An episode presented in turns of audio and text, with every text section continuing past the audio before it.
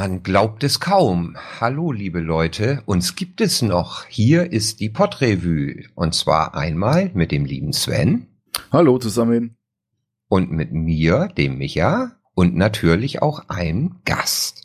Und als dritten haben wir uns heute ausgesucht, niemand anderen als den Daniel Bialas, der auch als Brombeerfalter bekannt ist. Hallo Daniel. Schönen guten Abend. Schön, dass du da bist.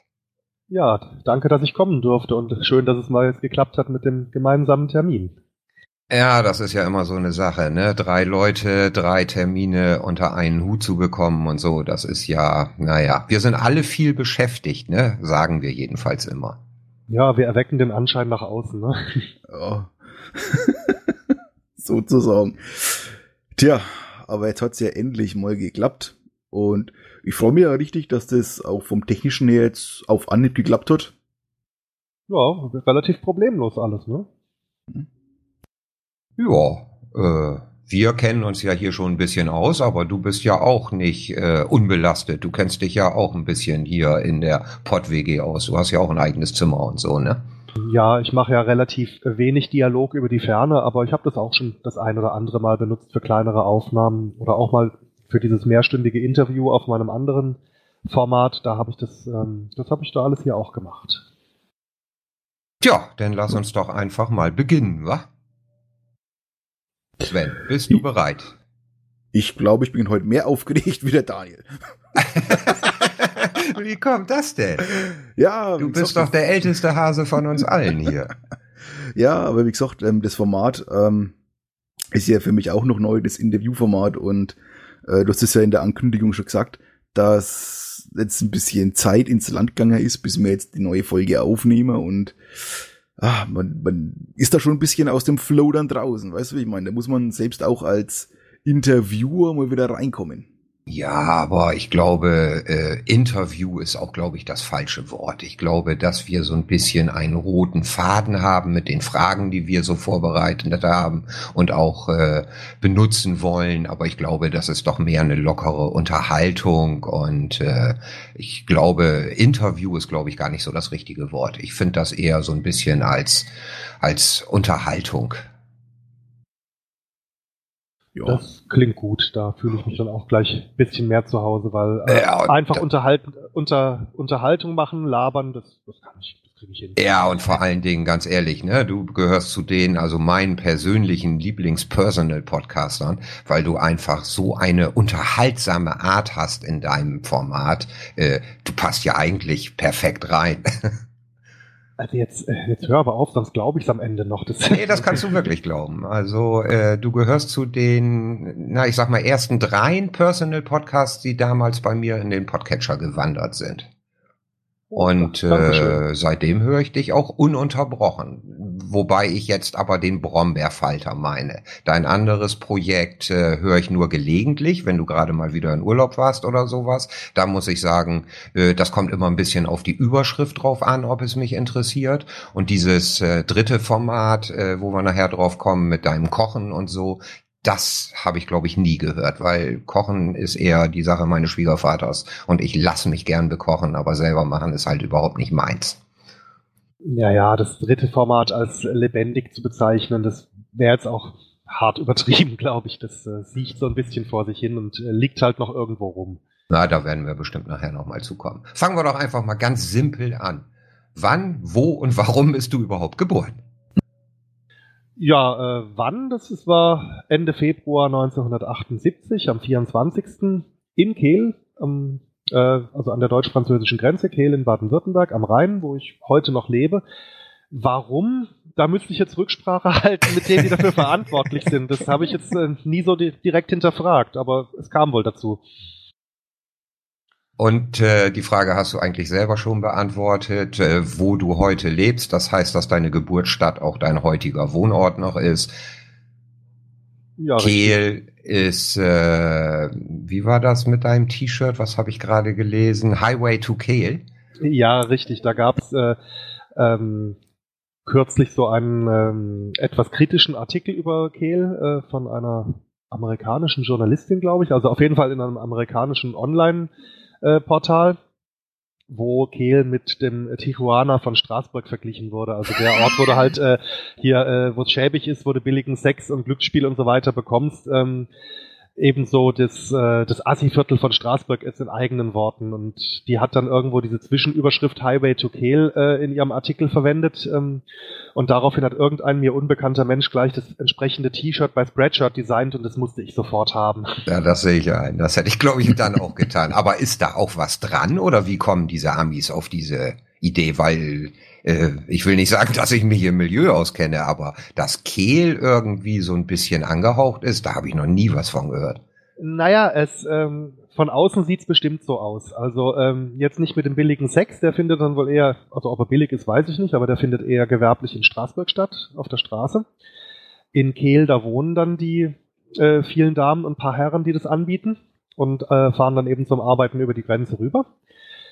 Mit dem Glücksspiel, das stimmt schon. Also wir haben eine ziemlich hohe Spielautomatendichte, so diese Automatencasinos, so mit diesen, ja, was eben normalerweise in den Kneipen rumsteht, Ja, ja, klar, Spielhallen. Automatencasino, ja. Ja, weil die sind, wenn man Geld gewinnen kann, in Frankreich äh, wie bei uns die Casinos nur in Kurorten erlaubt. Das heißt, wenn du jetzt die französische Seite anschaust, dann fährst du von Straßburg in jede Richtung mindestens 50 Kilometer, um ein paar Automaten zu finden. Und das heißt, entlang der deutsch-französischen Grenze ähm, wird dann auch die französische Nachfrage so ein bisschen bedient. Und Kehl hat aktuell bei 35.000 Einwohner inklusive aller Dörfern über 700 angemeldete Geldspielgeräte, also so etwa 20, Oha.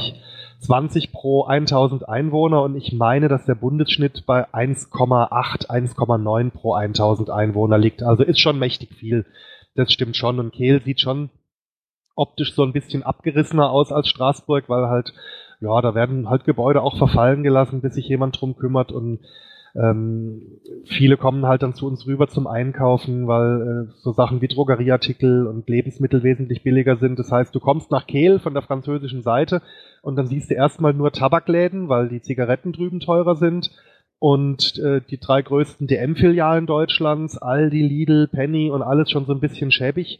Und zwischendrin ist ganz viel Baustelle. Also ich verstehe schon, dass man von außen diesen Eindruck gewinnen kann, da sage ich gar nichts dagegen, aber die Stadt ist schon recht lebenswert, die Stadt tut einiges für ihre Bürger. Also ich, ich wohne gerne hier. Das ist letztendlich die Hauptsache. Ja, und wir haben die Großstadt mit der offenen Grenze direkt vor der Tür. Jetzt kriegen wir noch die Straßenbahn, die rübergelegt wird, dass wir nicht noch diesen Bus äh, benutzen müssen und werden dann auch noch schneller nach Straßburg rüber können. Also wir haben praktisch die schicke Großstadt dann in 10, 12 Minuten mit dem ÖPNV erreichbar und haben aber dann trotzdem zum Leben so dieses Kleinstädtische, wo es doch ein bisschen weniger hektisch zugeht. Ja. Apropos weniger hektisch. Wie ist denn ein Familienstand? Kinder? Ähm, nee, kann ich ausschließen. Also auch keine von denen ich nicht weiß oder so. Das, ist, äh, das weiß ich ganz sicher. Nee, äh, Single. Single und ja, keine Kinder. Ja, und die Frage, wovon du lebst, äh, ja, kannst das eigentlich noch mal grob umreißen, obwohl ich kann mir eigentlich nicht vorstellen, dass wir irgendeinen Hörer haben, der dich nicht kennt und wer dich kennt, der hört sicherlich auch deinen Podcast. Äh, erzähl mal so ein bisschen, warum und wie du zu diesem Job gekommen bist. Ja, wovon ich lebe, also die ersten zehn Tage im Monat von meinem Gehalt und den Rest halt irgendwie so. nee, äh, Spaß beiseite. Ich bin Reisebus- und Taxifahrer in einer Firma und bin dazu gekommen, so ein bisschen wie die Jungfrau zum Kinde, wie man so schön sagt. Also ich habe ganz normal wie so ein anständiger Bub mein Abi gemacht, 97, war dann zehn Monate beim Bund und meine männlichen Vorfahren in der Familie, die waren alle irgendwie sehr militärbegeistert, alle im Beamtentum gewesen und oder Polizisten und da war es dann ganz klar, der Bub, der muss auch Beamter werden. Also äh, habe ich dann den Vorbereitungsdienst für den gehobenen Verwaltungsdienst bei der Bundeswehrverwaltung als Zivilist, als ziviler Beamter dann durchlaufen und habe recht schnell festgestellt, dass das überhaupt nicht meine Welt ist. Also äh, zu wenig Abwechslung, zu wenig Kontakt zu anderen Menschen und also als zu den drei Nasen, die man dann jeden Tag auf dem Flur sieht. Und das war dann halt äh, nicht so ganz das. Und ich habe mich aber zu spät entschieden. Also ich hätte so bis sechs Monate nach Beginn dieser Ausbildung hätte ich einfach so wieder gehen können. Danach war es dann so, äh, wenn, wenn man die Prüfung besteht, dann äh, muss man auch eine gewisse Anzahl von Jahren dort bleiben oder große Teile des Ausbildungsgehaltes zurückzahlen, weil der Bund sehr gut für uns gesorgt hat. Und so ist es dann 2002 im, im Frühling ganz tragisch passiert, dass ich ungeplanterweise zum zweiten Mal ganz knapp durch die Hauptprüfung gefallen bin. Und so mussten sie mich dann leider, leider entlassen. Und das war so die Zeit, da habe ich Wochenends schon äh, als Aushilfstaxifahrer in der Firma, wo ich heute immer noch bin, gearbeitet. Und weil ich auf langfristige Planung irgendwie nicht so stehe oder einfach zu doof dazu bin, äh, bin ich praktisch am 18. März oder so 2002 beim Bund entlassen worden und hatte keinen Plan, was ich jetzt machen soll. Und da meinte mein Chef, naja, ab 1. April wird eine Vollzeitstelle äh, Tagschicht-Taxifahrer frei. Könntest du dir das vorstellen? Dann bin ich da halt mal hin. Mit dem festen Vorsatz, das machst du jetzt mal so sechs Monate oder ein Jahr, dann ist die Miete bezahlt. Okay. Und ähm, dann kamen aber gleich äh, ein paar Wochen nachdem ich angefangen habe, einer unserer bis jetzt wichtigsten Stammkunden, der eben so Studienreisen macht für amerikanische und kanadische Stu äh, Studenten mit so kleinen Gruppen, hat es äh, mal ausprobiert und das hat mir dann sehr, sehr gut gefallen. Und genau zu dem Zeitpunkt, ein Jahr später, als sich deren Gruppen dann vergrößert haben und häufiger kamen, hat dann bei uns ein Busfahrer aufgehört und da wurde mir dann die Stelle angeboten und dann bin ich dann ganz hektisch nach äh, Kelheim an der Donau in Bayern geschickt worden zu einer Ferienfahrschule, um mich in zweieinhalb Wochen zum Busführerschein prügeln zu lassen. Das war dann im Herbst 2003 und ja, seitdem bin ich halt diese paar Monate dann da. Am 1. April. Das klingt super. Am 1. April werden es 15 Jahre. Aber äh, krasse, krasser Switch, äh, Switch, also vom, von der Büroarbeit, sag ich mal, zum Taxifahrer? Ja, wenn ich mir aber so anschaue, was ich neben der Schule und danach auch so immer so als kleine Nebenjobs gemacht habe, also ich war schon immer sehr, sehr gerne unterwegs. Das, das fing tatsächlich damit an, dass ich so als zehnjähriger Stöpsel die, ähm, die Briefe unserer Kirchengemeinde zugestellt habe. Ähm, zum unglaublichen Lohn von einer Kinofreikarte im Jahr zu Weihnachten mhm, mhm. und äh, habe dann später auf dem Motorroller auf dem 50er schon angefangen, Pizza auszufahren. Ich habe insgesamt bei drei Pizzaservices gearbeitet. Einen habe ich dann sogar noch ein Jahr lang mit einer äh, guten Freundin zusammen äh, noch weiter geführt. Und ähm, ja, so kleinere andere Jobs zwischendrin, wenn dann irgendwie an Weihnachten Leute gesucht wurden, die Werbegeschenke von der örtlichen Presse an die gastronomischen Betriebe im ganzen Landkreis verteilen. Da war ich immer vorne mit dabei. Also ich war schon immer sehr, sehr gerne unterwegs. Das ähm, ist mir erst später bewusst geworden, dass sich das eigentlich trotzdem auch wie so ein Faden durchzieht. Und das machst du auch heute noch gerne? Oder gibt's mittlerweile aufgrund der Verkehrslage oder Staus oder Baustellen oder so, dass du sagst, ah, jetzt hätte ich vielleicht doch mal was anderes machen sollen? Nee, nee, auf keinen Fall. Also es gibt, ja. es, es, gibt natürlich einzelne Strecken, die fährt man lieber als andere. Es gibt Städte, da fährt man lieber hin als in andere. Also an Stuttgart werde ich mich nie gewöhnen. Das äh, hasse ich von ganzem Herzen. Äh, äh, weil halt einfach der Verkehr unberechenbar ist. Da weißt du halt nicht, kommst du in einer Viertelstunde von einem Ende der Stadt ans andere oder brauchst du eher anderthalb Stunden. Ja, ja, kann ich gut verstehen. Ich ja. bin ja auch im Außendienst und ja auch jeden Tag unterwegs und äh, ich fahre auch immer noch gerne und ich glaube, das muss auch die Grundvoraussetzung sein, sonst kann man so einen Job auch nicht machen, glaube ich. Sonst wirst du verrückt. Ja, absolut. Wenn du praktisch die ganze Energie darauf ähm, konzentrieren würdest, einfach diesen Bus sicher durch äh, durch eine Situation zu lenken, obwohl du keinen Bock drauf hast, dann hast du, glaube ich, keine Energie mehr drauf, ähm, gut mit den Leuten zu interagieren, ja, freundlich ja, zu sein ja. und so. Das würde nicht klappen. Natürlich hat jeder mal einen schlechten Tag, habe ich auch. Das ist ganz klar, aber die sind doch arg in der Minderheit.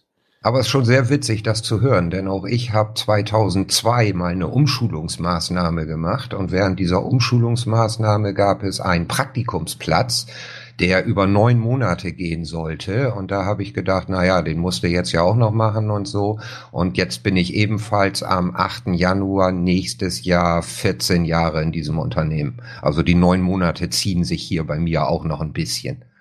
ja, manch, manchmal geht's ein bisschen länger, ne? Manchmal, ja, ja, aber manchmal sind's halt die dummen Zufälle und äh, in dem Falle habe ich gerade dieser dieser Umschulung sehr sehr viel zu verdanken, weil ich mich in diesem Job, den ich jetzt habe und auch in dem Unternehmen einfach sau wohl fühle. Es hat viel, hat sich viel geändert seitdem dadurch, ja. Ich ja. war nämlich ähnlich, hier mal ein Job und da mal ein Job und hier wieder was und da wieder was und äh, ja, ja man wird ruhiger. Das ist bei mir aber ähnlich. Also Stand heute bin ich jetzt bei meinem siebten Arbeitgeber ähm, mit auch unterschiedlichen Tätigkeiten. Ich glaube, da können wir uns alle die Hände geben, was das Thema angeht. Naja, du bist ja auch ein kompletter Quereinsteiger, Sven. Wenn ich das so richtig aus Erinnerung weiß, bist du Bäcker und jetzt bist du äh, Computernerd. Das ist ja auch nicht wirklich ähnlich. Ja, da waren schon ein paar Baustellen dazwischen, aber ja, Ja, ja, im Endeffekt dann ja. Ist schon cool irgendwie, ne? Ähm, Das Leben ist verrückt. ja.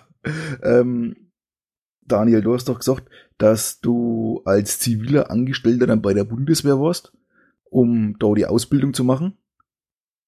Ja, Ähm, also als, im, im Beamtenverhältnis schon. oder- das war sogar okay. schon Beamter, ja. Okay. Ähm, das heißt, dich haben's dann gar nicht eingezogen zur Wehrpflicht, oder? Äh, Doch, ich habe nach dem Abitur erstmal meine zehn Monate Wehrdienst gemacht und habe mich währenddessen dann auf verschiedene Ausbildungen beworben und ähm, dann haben, hat mich eben der Bund genommen äh, und die Telekom. Da hätte ich also Telekomponist werden können. Und da dachte ich mir noch, naja, ähm, der Bund so als Beamter, krisensicher und gut bezahlt und ja, aber dass es mir dann so wenig gefällt, das hätte ich nicht erwartet.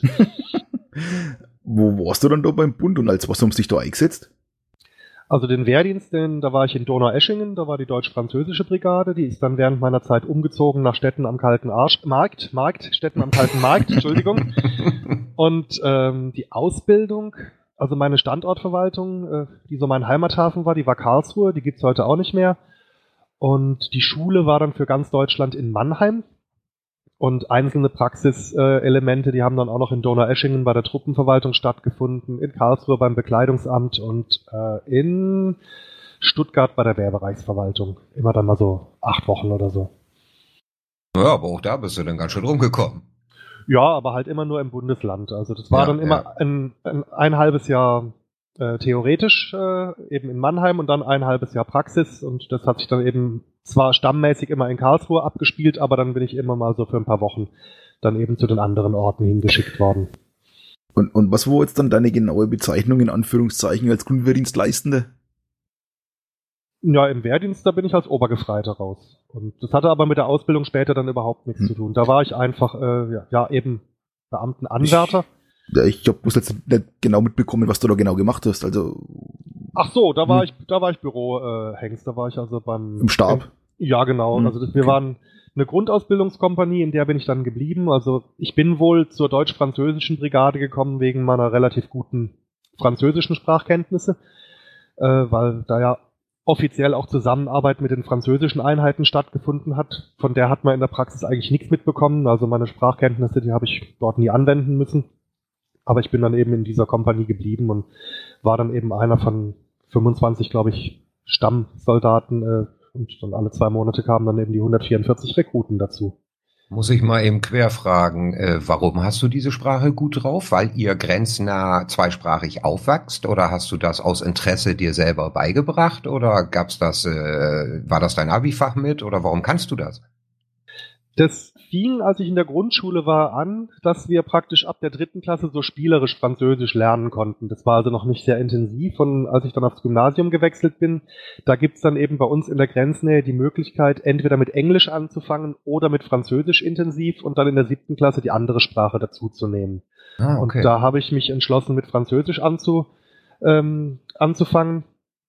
War rückwirkend ganz gut, weil was ich heute weiß, was ich damals natürlich nicht wusste als Kind, ist in so einer Schulsituation, da lernst du zwar sehr gute Grundlagen, was die Grammatik und so ein Basisvokabular angeht, aber so richtig sprechen lernst du dann erst, wenn du es äh, tatsächlich anwenden musst. Und was aber Learning by doing, ja. Richtig, ja. Und diese, Ja. Grund, diese Grundgrammatik, die ist in, im Französischen doch komplexer als im Englischen. Und da war es ganz gut, dass ich da zwei Jahre mehr dazu hatte.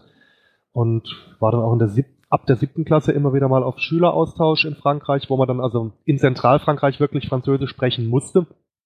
Und da beim ersten Mal habe ich dann auch festgestellt, dass ich in diesen zwei Wochen in, im Großraum von Paris, dass ich da mehr gelernt habe eigentlich ähm, als in den zweieinhalb Jahren davor. Okay. Äh, Ja. Kurze Frage noch. Du hast eben erwähnt, dass du Abitur gemacht hast. Studieren stand nie zur Debatte für dich? Nee, hat mich irgendwie nie gereizt, ganz ehrlich. Okay, ja. Ja, geht mir ja ähnlich.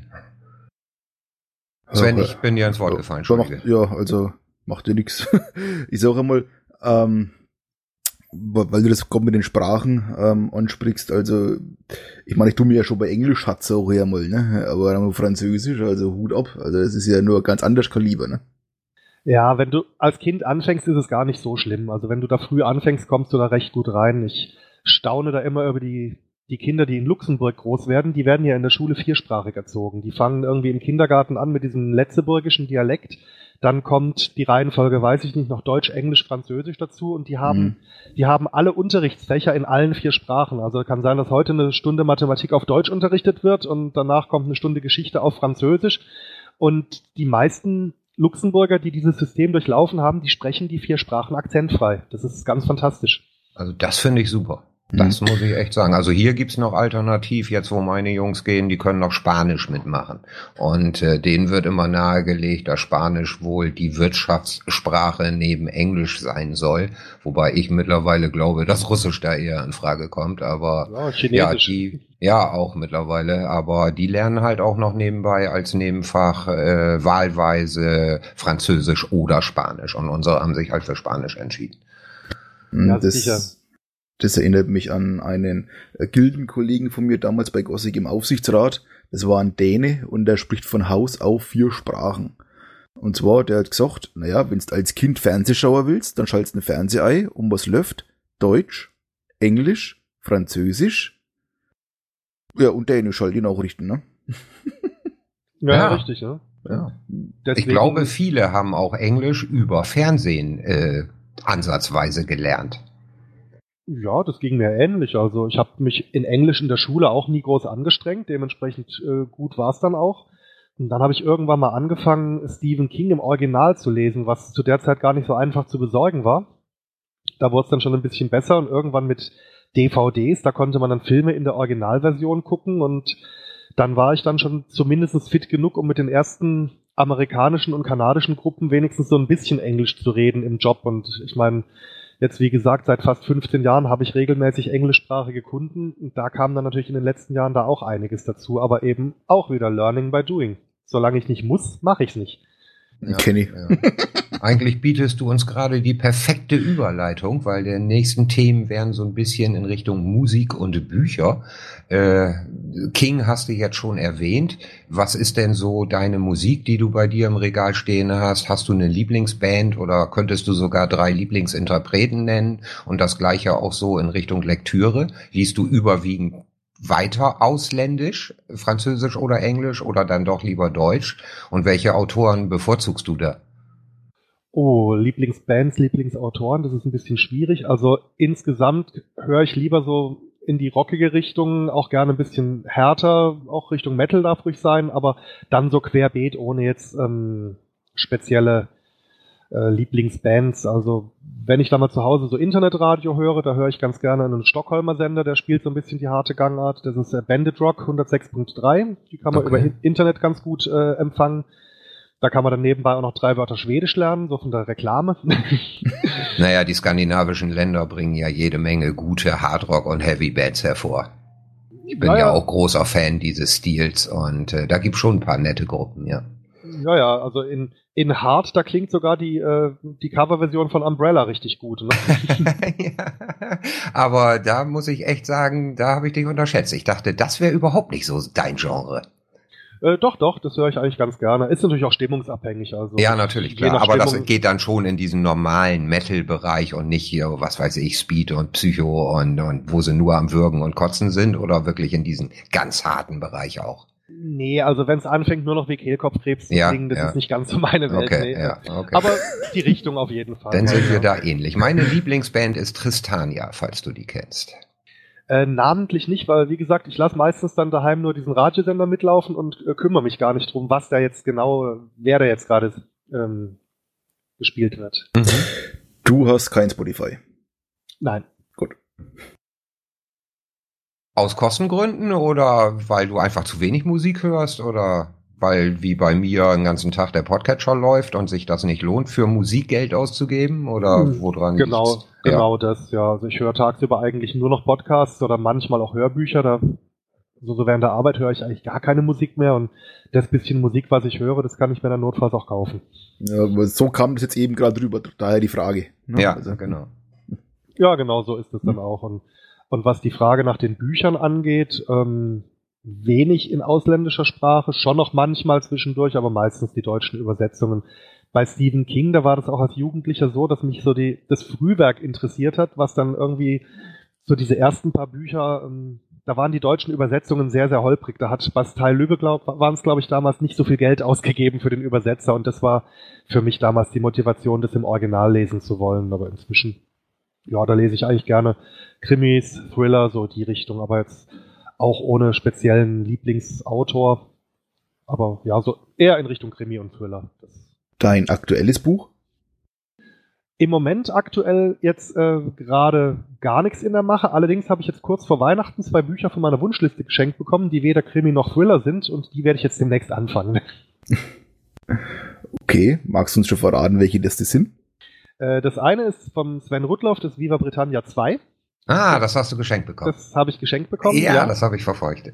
Und das andere heißt Angst der Woche. Da geht es eben auch darum, äh, ja, eben hier äh, die Verunsicherung, ob Schweinepe äh, Schweinepest, Vogelgrippe oder sonst was sind, wie die medial aufbereitet werden und ähm, was da in Wahrheit dran ist und warum man sich eigentlich nicht wuschig machen sollte. Zumindest fängt's mal so an. Okay, das klingt auch spannend. Notiere ich mir gerade mal Angst ja, der Woche. Das, So. das klingt spannend. ja. Wow. Ähm, dann auch auf Kindle oder bist du noch so, so Handbook-mäßig? Äh, beides. Ich habe so ein, ich hab so ein Kindle, so ein Kindle Mhm. Touch noch ohne Beleuchtung und äh, den benutze ich ganz gerne, äh, weil ich dann auch gerne mal Autoren ausprobiere, die eben so ihr Erstlingswerk für 99 Cent äh, verkaufen, die noch keinen Verlag gefunden haben. Da ist natürlich viel Scheiß dabei, aber auch manchmal richtig schöne Sachen. Mhm. Und ansonsten gucke ich also Sachen, die ich jetzt nicht unbedingt zum Angeben ins Regal stellen will. Da ist natürlich E-Book recht praktisch und ich lese auch gerne auf dem Kindle. Aber teilweise mache ich es auch von den Kosten abhängig. Also wenn ich irgendwie für eine Kindle-Edition so viel zahle wie für ein neues Taschenbuch und nebendran bietet es mir da Amazon als gebrauchtes Taschenbuch für zwei Cent plus Versand an, dann wird's das Taschenbuch. Hm. Okay. Habe ich Äh. gerade aktuell ein Buch mir bestellt, das sollte neu 34,90 kosten. Ich habe es gebraucht für 2,99 plus 1,45 Versand bekommen. Das sieht aus wie neu. Da ist nichts dran. Also da sollte wirklich jeder, der so bei Büchern guckt, ruhig in dieser Gebrauchtecke gucken. Da sind teilweise wirklich Schnäppchen zu machen. Ja, und da gibt's einen Händler, der ist auf Amazon ganz groß. Ich weiß nicht, ich sage das jetzt hier einfach mal. Ja, der, heißt, äh, der heißt Medimops. Ja, genau da habe ich ähm, auch gekauft. Da ja. habe ich bis jetzt immer hervorragende Erfahrungen mit der Qualität der Ware gehabt. Und Ja, die haben muss da ich auch sagen. ex extrem viel, die scheinen das hauptberuflich zu machen. Ach was. okay. Cool. Ja, Medimops, ähm, die haben ja auch eine eigene Seite und einen eigenen Store, ne? Die sind ja. Ja, die bekannt. kaufen ja auch an, wenn du selber Mhm. Pakete schnürst Mhm. und so. Und äh, ich habe es noch nicht gemacht, aber ich habe einen Bekannten, der das regelmäßig mit denen macht. Und äh, also DVDs und äh, CDs, Musik-CDs und Bücher halt. Und der sagt auch immer eine saubere und korrekte Abwicklung. Und äh, er ist auch sehr zufrieden mit denen. Ja, ich hatte da auch nie Ärger und das Zeug war immer ganz gut. Und prima. Ja, als dritte Rubrik fehlt ja eigentlich nur noch Filme. Hast du da irgendwie was, was du besonders hervorhebst? Science Fiction, Krimi, Horror? Wo stehst denn da so drauf? Ah, ich bin eigentlich überhaupt kein großer Filmgucker. Also ich habe da eine sehr, sehr überschaubare Sammlung und äh, ja, wenn überhaupt ich so eine gewisse Vorliebe habe, dann tatsächlich für so französische Komödien, solche Sachen. So das, was eigentlich äh, Louis Dufournet? Auch, auch, Ah. aber auch, auch so diese neueren Sachen, so Saint-Jacques Pilgern auf Französisch oder eben auch ziemlich beste Freunde, finde ich großartig. Ah, okay. Ähm, hier Willkommen bei den Sties, solche Sachen. Aber äh, auch Louis de Funès natürlich. Also Mhm. gerade so Klassiker wie Brust oder Keule. Ja, hat, genau. Äh, Ja. kürzlich seinen 40. Geburtstag gefeiert hat und immer noch Spaß macht zum Gucken. Das, sowas habe ich dann tatsächlich auch als äh, physischen Datenträger zu Hause ganz äh, offiziell gekauft. Okay. Ähm, und so serientechnisch? Serien ist ein Format, da komme ich so gar nicht rein. Also wenn es jetzt sowas ist wie der Tatortreiniger zum Beispiel, wo jede Folge eine abgeschlossene Geschichte erzählt, das ja, wenn es mir gefällt, aber da fehlt mir dann auch irgendwie die Zeit. Ich gucke so wenig, äh, dass ich dann einer Geschichte folge, die sich über mehrere Folgen erst entspinnt, wo ich dann wirklich alle Folgen gucken muss, um die komplette Geschichte zu erfassen. Ähm, da habe ich zu wenig Zeit dazu. Oder da da verwende ich zu wenig von meiner Freizeit gerne darauf, sagen wir es mal so. Ich hätte die Zeit vermutlich schon, wenn ich es wollte, aber da, ähm, da bin ich nicht so drin, nee. Dann gehe ich davon aus, dass du auch kein Netflix und sowas hast. Äh, doch, Netflix habe ich tatsächlich. Ja, okay. Wir ähm, haben da so einen, äh, so einen Zugang, wo zwei Leute gleichzeitig gucken können und den teilen wir uns zu dritt und das passt ganz hervorragend. Okay, ja gut, dann geht es natürlich, klar. Aus drei macht zwei. Okay. Ja, weil das ist eben das, was mich auch davon immer noch abschreckt. Ich bin auch überhaupt kein Seriengucker und äh, mir geht das genau wie du. Tatortreiniger ist super und wenn man da mal zwei, drei Folgen nicht von mitkriegt, dann ist das halt nicht schlimm. Ne? Aber so die aufeinander aufbauenden Serien, da kann ich selber auch ganz, ganz wenig nur mit anfangen. Ja, richtig. Ist aber wohl äh, gerade der aktuelle Geschmack, da kommt ja doch immer mehr und äh, ja, auch ja. wohl sehr, sehr aufwendig und sehr, sehr professionell produziert und, und richtig bombastisch. Also ich finde es schon toll, was da auch äh, teilweise nicht mehr von den Fernsehsendern äh, oder von den Fernsehstationen, sondern eben von Netflix oder von Amazon direkt äh, teilweise dann in höchster Qualität produziert wird. Finde ich großartig. Nur äh, ich, mich selber spricht es halt nicht so an. Mhm. Okay, aber dann, dann so, so Fußballgeschichten oder sowas, bist du da ein Fan von oder so, so eine Sportart? Die, wo du dir dann auch im Fernsehen gibst, sorry mal. Ah, Sport offen gestanden gar nicht. Also ich bewege mich ganz gerne mal draußen ohne sportlichen Anspruch, so zu Fuß und mit dem Fahrrad, aber ähm, nee, Sport. Mal gelegentlich ist aber auch ein bisschen untertrieben, oder?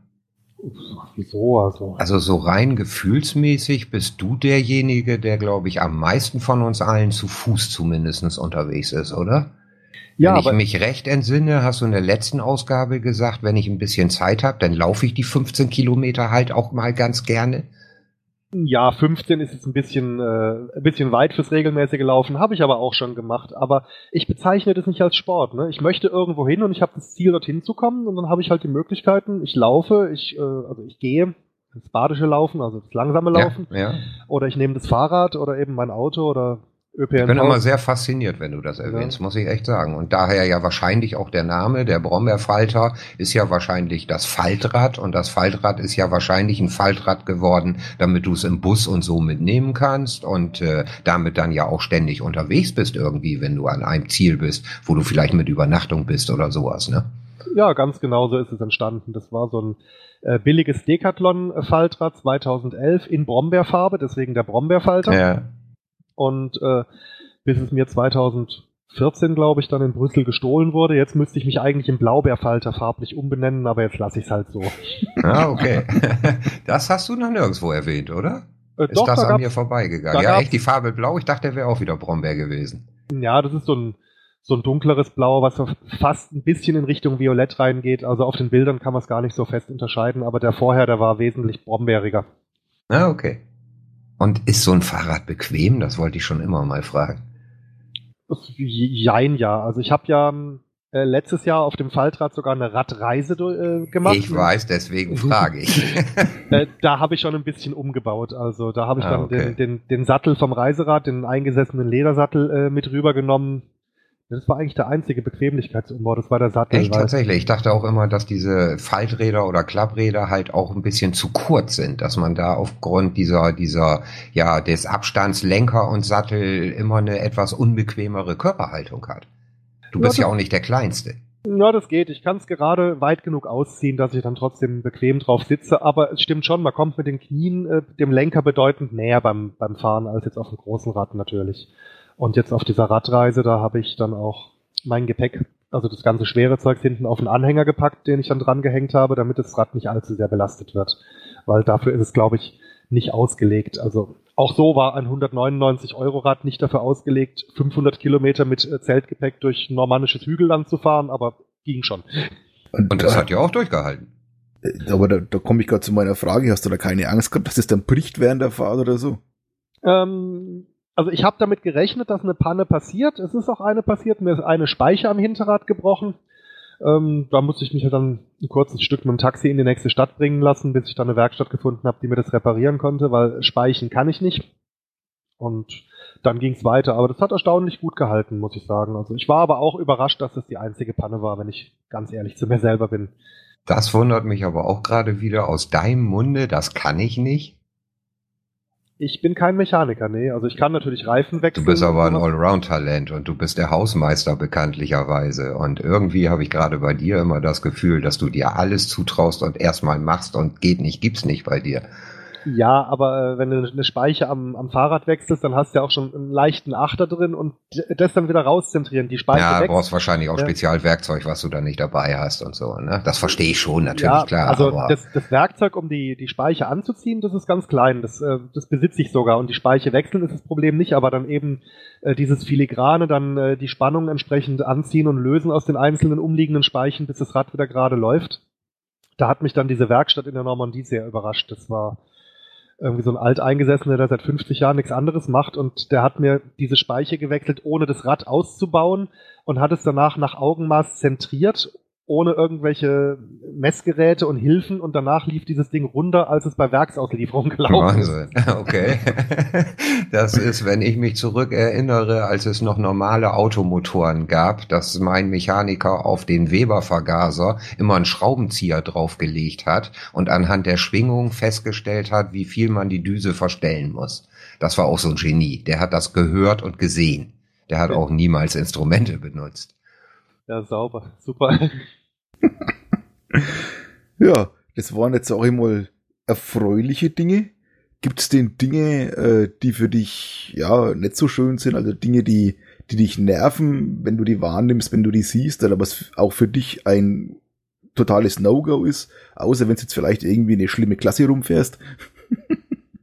Ach, mit schlimmen Klassen komme ich eigentlich ganz gut klar. Also ich bin, obwohl man das vielleicht gar nicht glauben möchte, so im Umgang mit Menschen eher zurückhaltend. Also zu viele Menschen auf einem Fleck, das ist dann nicht so meins. Also wenn ich jetzt Gruppen zum Oktoberfest nach München fahre, da bleibe ich dann auch gerne mal die Stunden im Bus sitzen. Da fühle ich mich dann ganz wohl, da muss ich nicht mit. Aber nö, also was mich nervt, sind dann jetzt weniger Schulklassen, die einfach wild sind, aber es gibt so das eine Prozent von, von Fahrgästen, die dann ähm, meinen, ja, nur weil wir jetzt Geld für den Bus bezahlt haben, können wir uns jetzt absichtlich wie offene Hose benehmen und uns hier, äh, also hier absichtlich daneben benehmen. Sowas, das ärgert mich dann immer sehr, weil ich versuche eigentlich in meinem Leben, meiner Umwelt so wenig wie möglich zur Last zu fallen und habe immer diese zarte Hoffnung, dass andere Leute ähnlich handeln. Und wenn ich dann mitbekomme, so, ja, hm, wir haben jetzt hier für den Bus bezahlt, jetzt machen wir halt mal mit Absicht Dreck und werfen noch ein Bier um und sonst was, weil ist ja alles bezahlt mit der Reinigung und so, da denke ich mir immer, das muss doch nicht sein. Ja, ich glaube, dich auch so einzuschätzen, dass du sehr großen Wert auf Höflichkeit und Freundlichkeit und sowas legst, ne?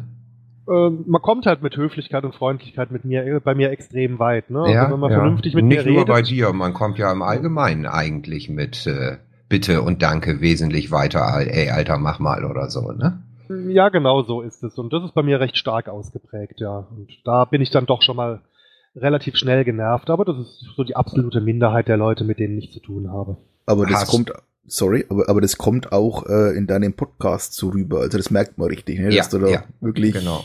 so, ne? Die Ja, ja, Richtung. Gibt es. Reisegruppen, die dich so von oben herab behandeln, so irgendwie nach dem Motto, ey, das ist ja nur der Busfahrer, der soll gefälligst tun, was wir hier machen, weil wir zahlen? Oder hast du da überwiegend Glück, dass du wirklich immer komplett freundliche Gruppen hast? ach, mit den meisten kommt man super aus und die Gruppen, wo man am Anfang vielleicht die größten Bedenken hat, also ähm, wenn man so die Auftragsbeschreibung liest, so eben diese Oktoberfestfahrten zum Beispiel, da hat man dann meistens die nettesten Gruppen. Klar sind die irgendwann angetrunken und reden dann wirres Zeug und man selber darf nicht mitsaufen, weil man ja noch fahren muss, aber ähm, Besser ist. ja, aber das sind eigentlich so hoch anständige Gruppen. Oder wir haben auch irgendwie eine Gruppe, die alle paar Jahre zu einem Fest für äh, sehr, sehr harte elektronische, keine Ahnung, Techno-Trends, ich kenne mich da nicht aus, Musik fährt. Äh, Musik, wo auch Drogenkonsum zum guten Ton gehört und die hören halt dann auf dem Hinweg äh, in einer in Maximallautstärke irgendwelches Zeug, wo ich die Musik dahinter gar nicht mehr erkenne. Und das sind dann äh, dahinter die äh, freundlichsten und liebsten Fahrgäste, die man sich wünschen kann, weil äh, die kommen dann halt in ihrer äh, in ihrer besonderen Kleidung da an und da denkst du dir erstmal, oh mein Gott. Und ja, klar. Geh nach Wacken, ne? Guck Ja, dir die Leute an. ja, dann hat genau. ein Normalsterblicher erstmal Angst. Aber das sind die Ja. nettesten und, und in Anführungsstrichen harmlosesten Menschen, die ich je kennengelernt habe. Ja, ganz, ganz absolut. Also was eher manchmal, na Probleme ist jetzt fast zu viel gesagt, aber also wo ich dann eher manchmal Schwierigkeiten habe, mit klarzukommen, das ist, wenn sich so private Vereine mit irgendeinem Bildungsauftrag dann auch für gebildet halten. Also die sind dann so ein bisschen schwieriger zu handeln. Also da hatte ich mal irgendwie eine Gruppe von barock äh, interessierten Menschen, die sich auch konsequent während der Fahrt nur auf Lateinisch unterhalten haben. Die sind dann am Einsteigerort, ist schon jahrelang her, eingestiegen und haben mich mit den Worten begrüßt. Äh, Guten Morgen, wir möchten nur klarstellen, Sie brauchen sich nicht mit uns zu äh, unterhalten, wir sind nämlich gebildet. Ach, nee, das nicht wahr. Ah, dachte ich mir, doch, doch, genau, das war die Ansprache. Da habe ich mir gedacht, okay, ihr seid okay, Chef. kein sagt, Wort hätte ich gesagt. Dann sagt mir einfach, wohin es gehen soll und dann halte ich jetzt meine Klappe, alles gut. Ja, also das, ja, okay, das ist ein No-Go, definitiv. so geht man nicht mit Menschen um, egal. Und da ist es dann auch am Endeffekt dann egal, ob dann der Bus super sauber hinterlassen wird. Also der Tag ist einfach gelaufen. Ja. Ja, die willst du auch so schnell wie möglich nur noch loswerden, oder? Ja, richtig, richtig. Ja, da ja, sucht man dann schon den, den wirtschaftlichsten Weg ans Ziel. Sozusagen, ja. Und was mir auch gefällt, ist, du weißt dich auch immer schön auszudrücken, ne, um Dinge schön zu beschreiben, ohne es sie direkt zu sagen. Das, das ist auch eine Stärke, die wo ich da ehrlich gesagt ein bisschen beneide. Ja, ich auch. Das wäre auch irgendwann heute noch eine Frage geworden, aber dann sage ich es gleich. Skriptest du? Oder kommt das wirklich so spontan bei dir? Wenn du deinen eigenen Podcast machst, Daniel.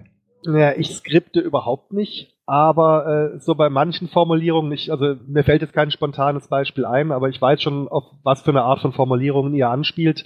Also da mache ich mir so zwei, drei Minuten vor der Aufnahme im Kopf mal Gedanken, wie ich es ausdrücken werde, das schon. Aber dass ich es mir jetzt aufschreibe, das auf keinen Fall. Also da geht's mir wie Sven. Ich bin auch neidisch darüber. Also du bist, deswegen gehörst du auch zu meinen Lieblings-Personal-Podcastern, weil deine Ausdrucksweise mir einfach ein Lächeln ins Gesicht zauberte. Das ist nicht unbedingt immer der Inhalt, aber es ist einfach so, wie du es erzählst. Das ist genial, wirklich.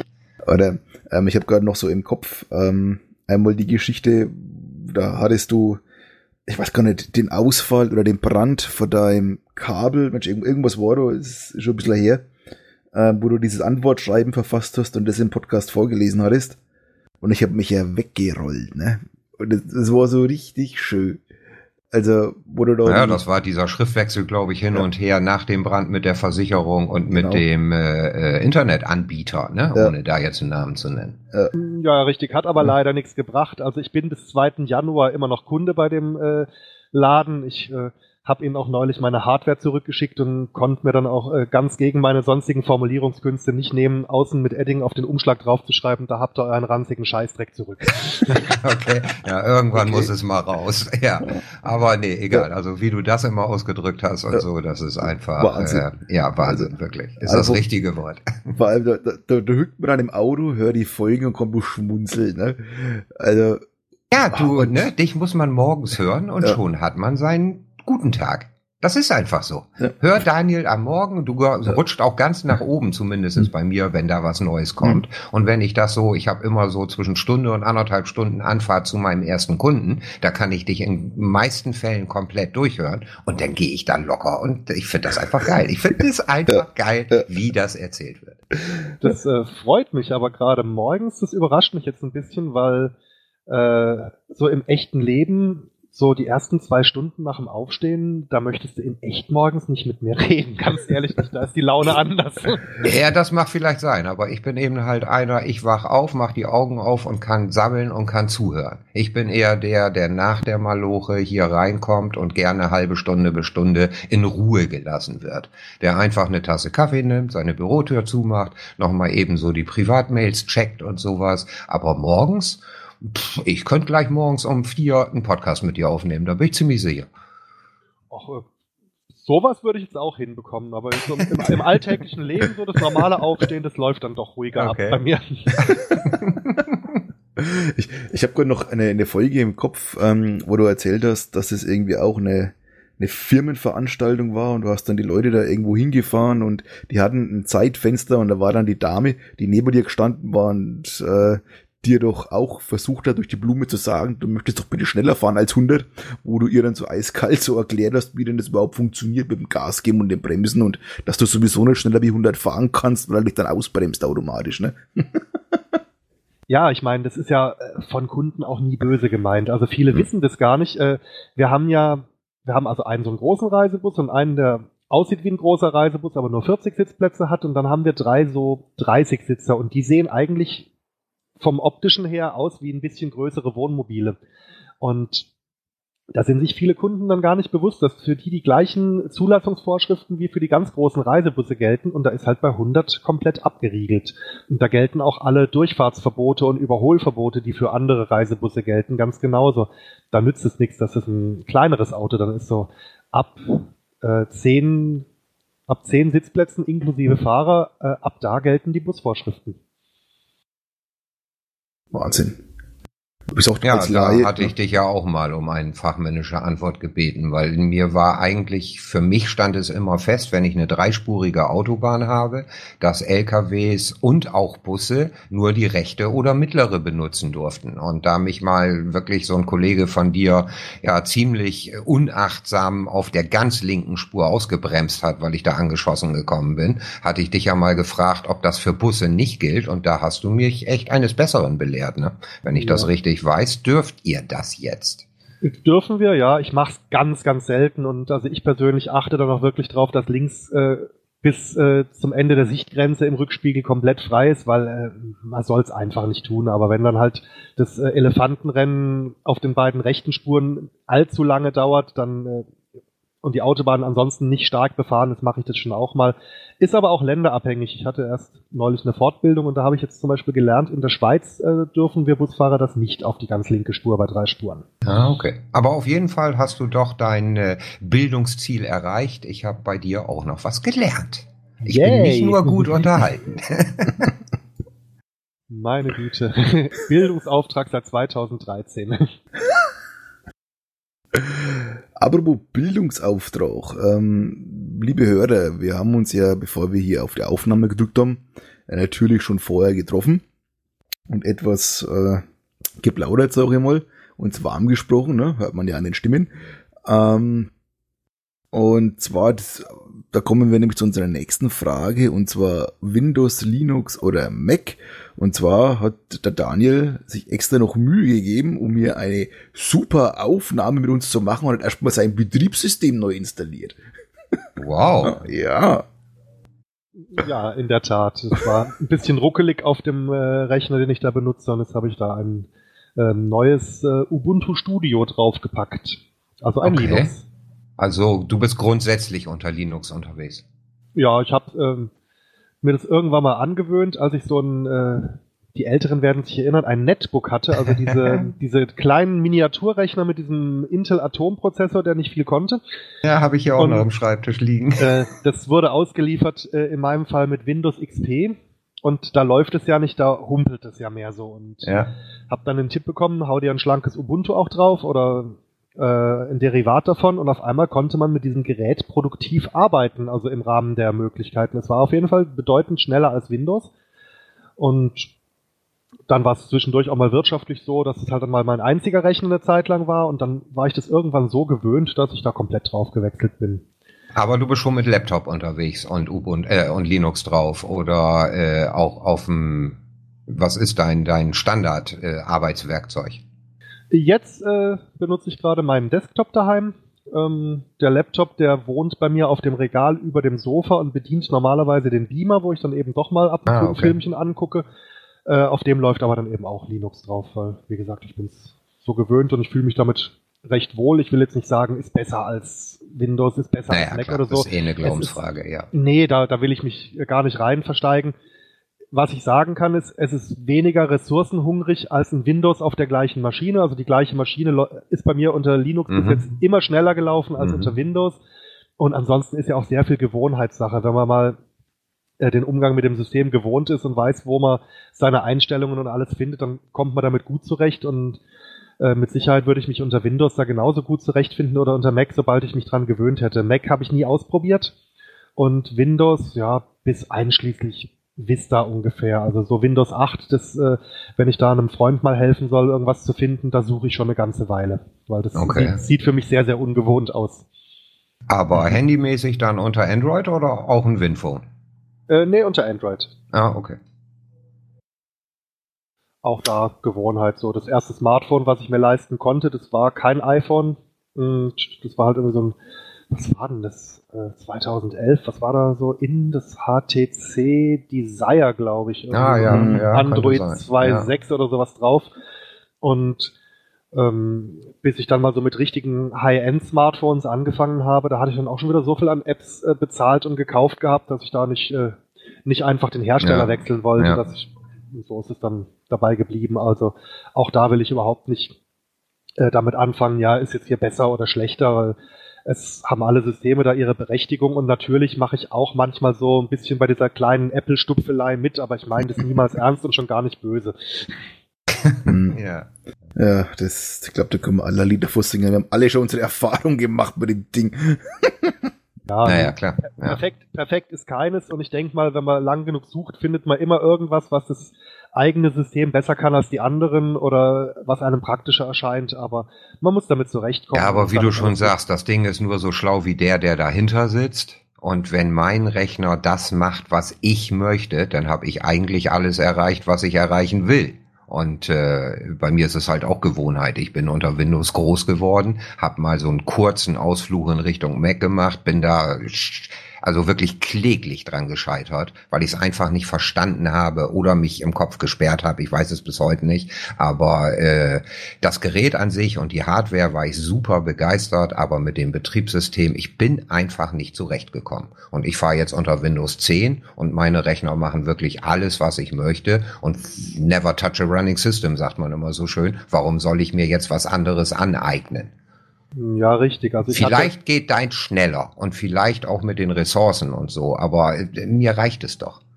Ne, dann ist doch alles gut. Also ich saß einmal an einem MacBook, frag mich nicht an welchem. Äh, da saß ich also, äh, war ich zu Gast beim lieben Jan Giesmann hier, ähm, äh, den man vielleicht auch so ein bisschen kennt. Ja, klar.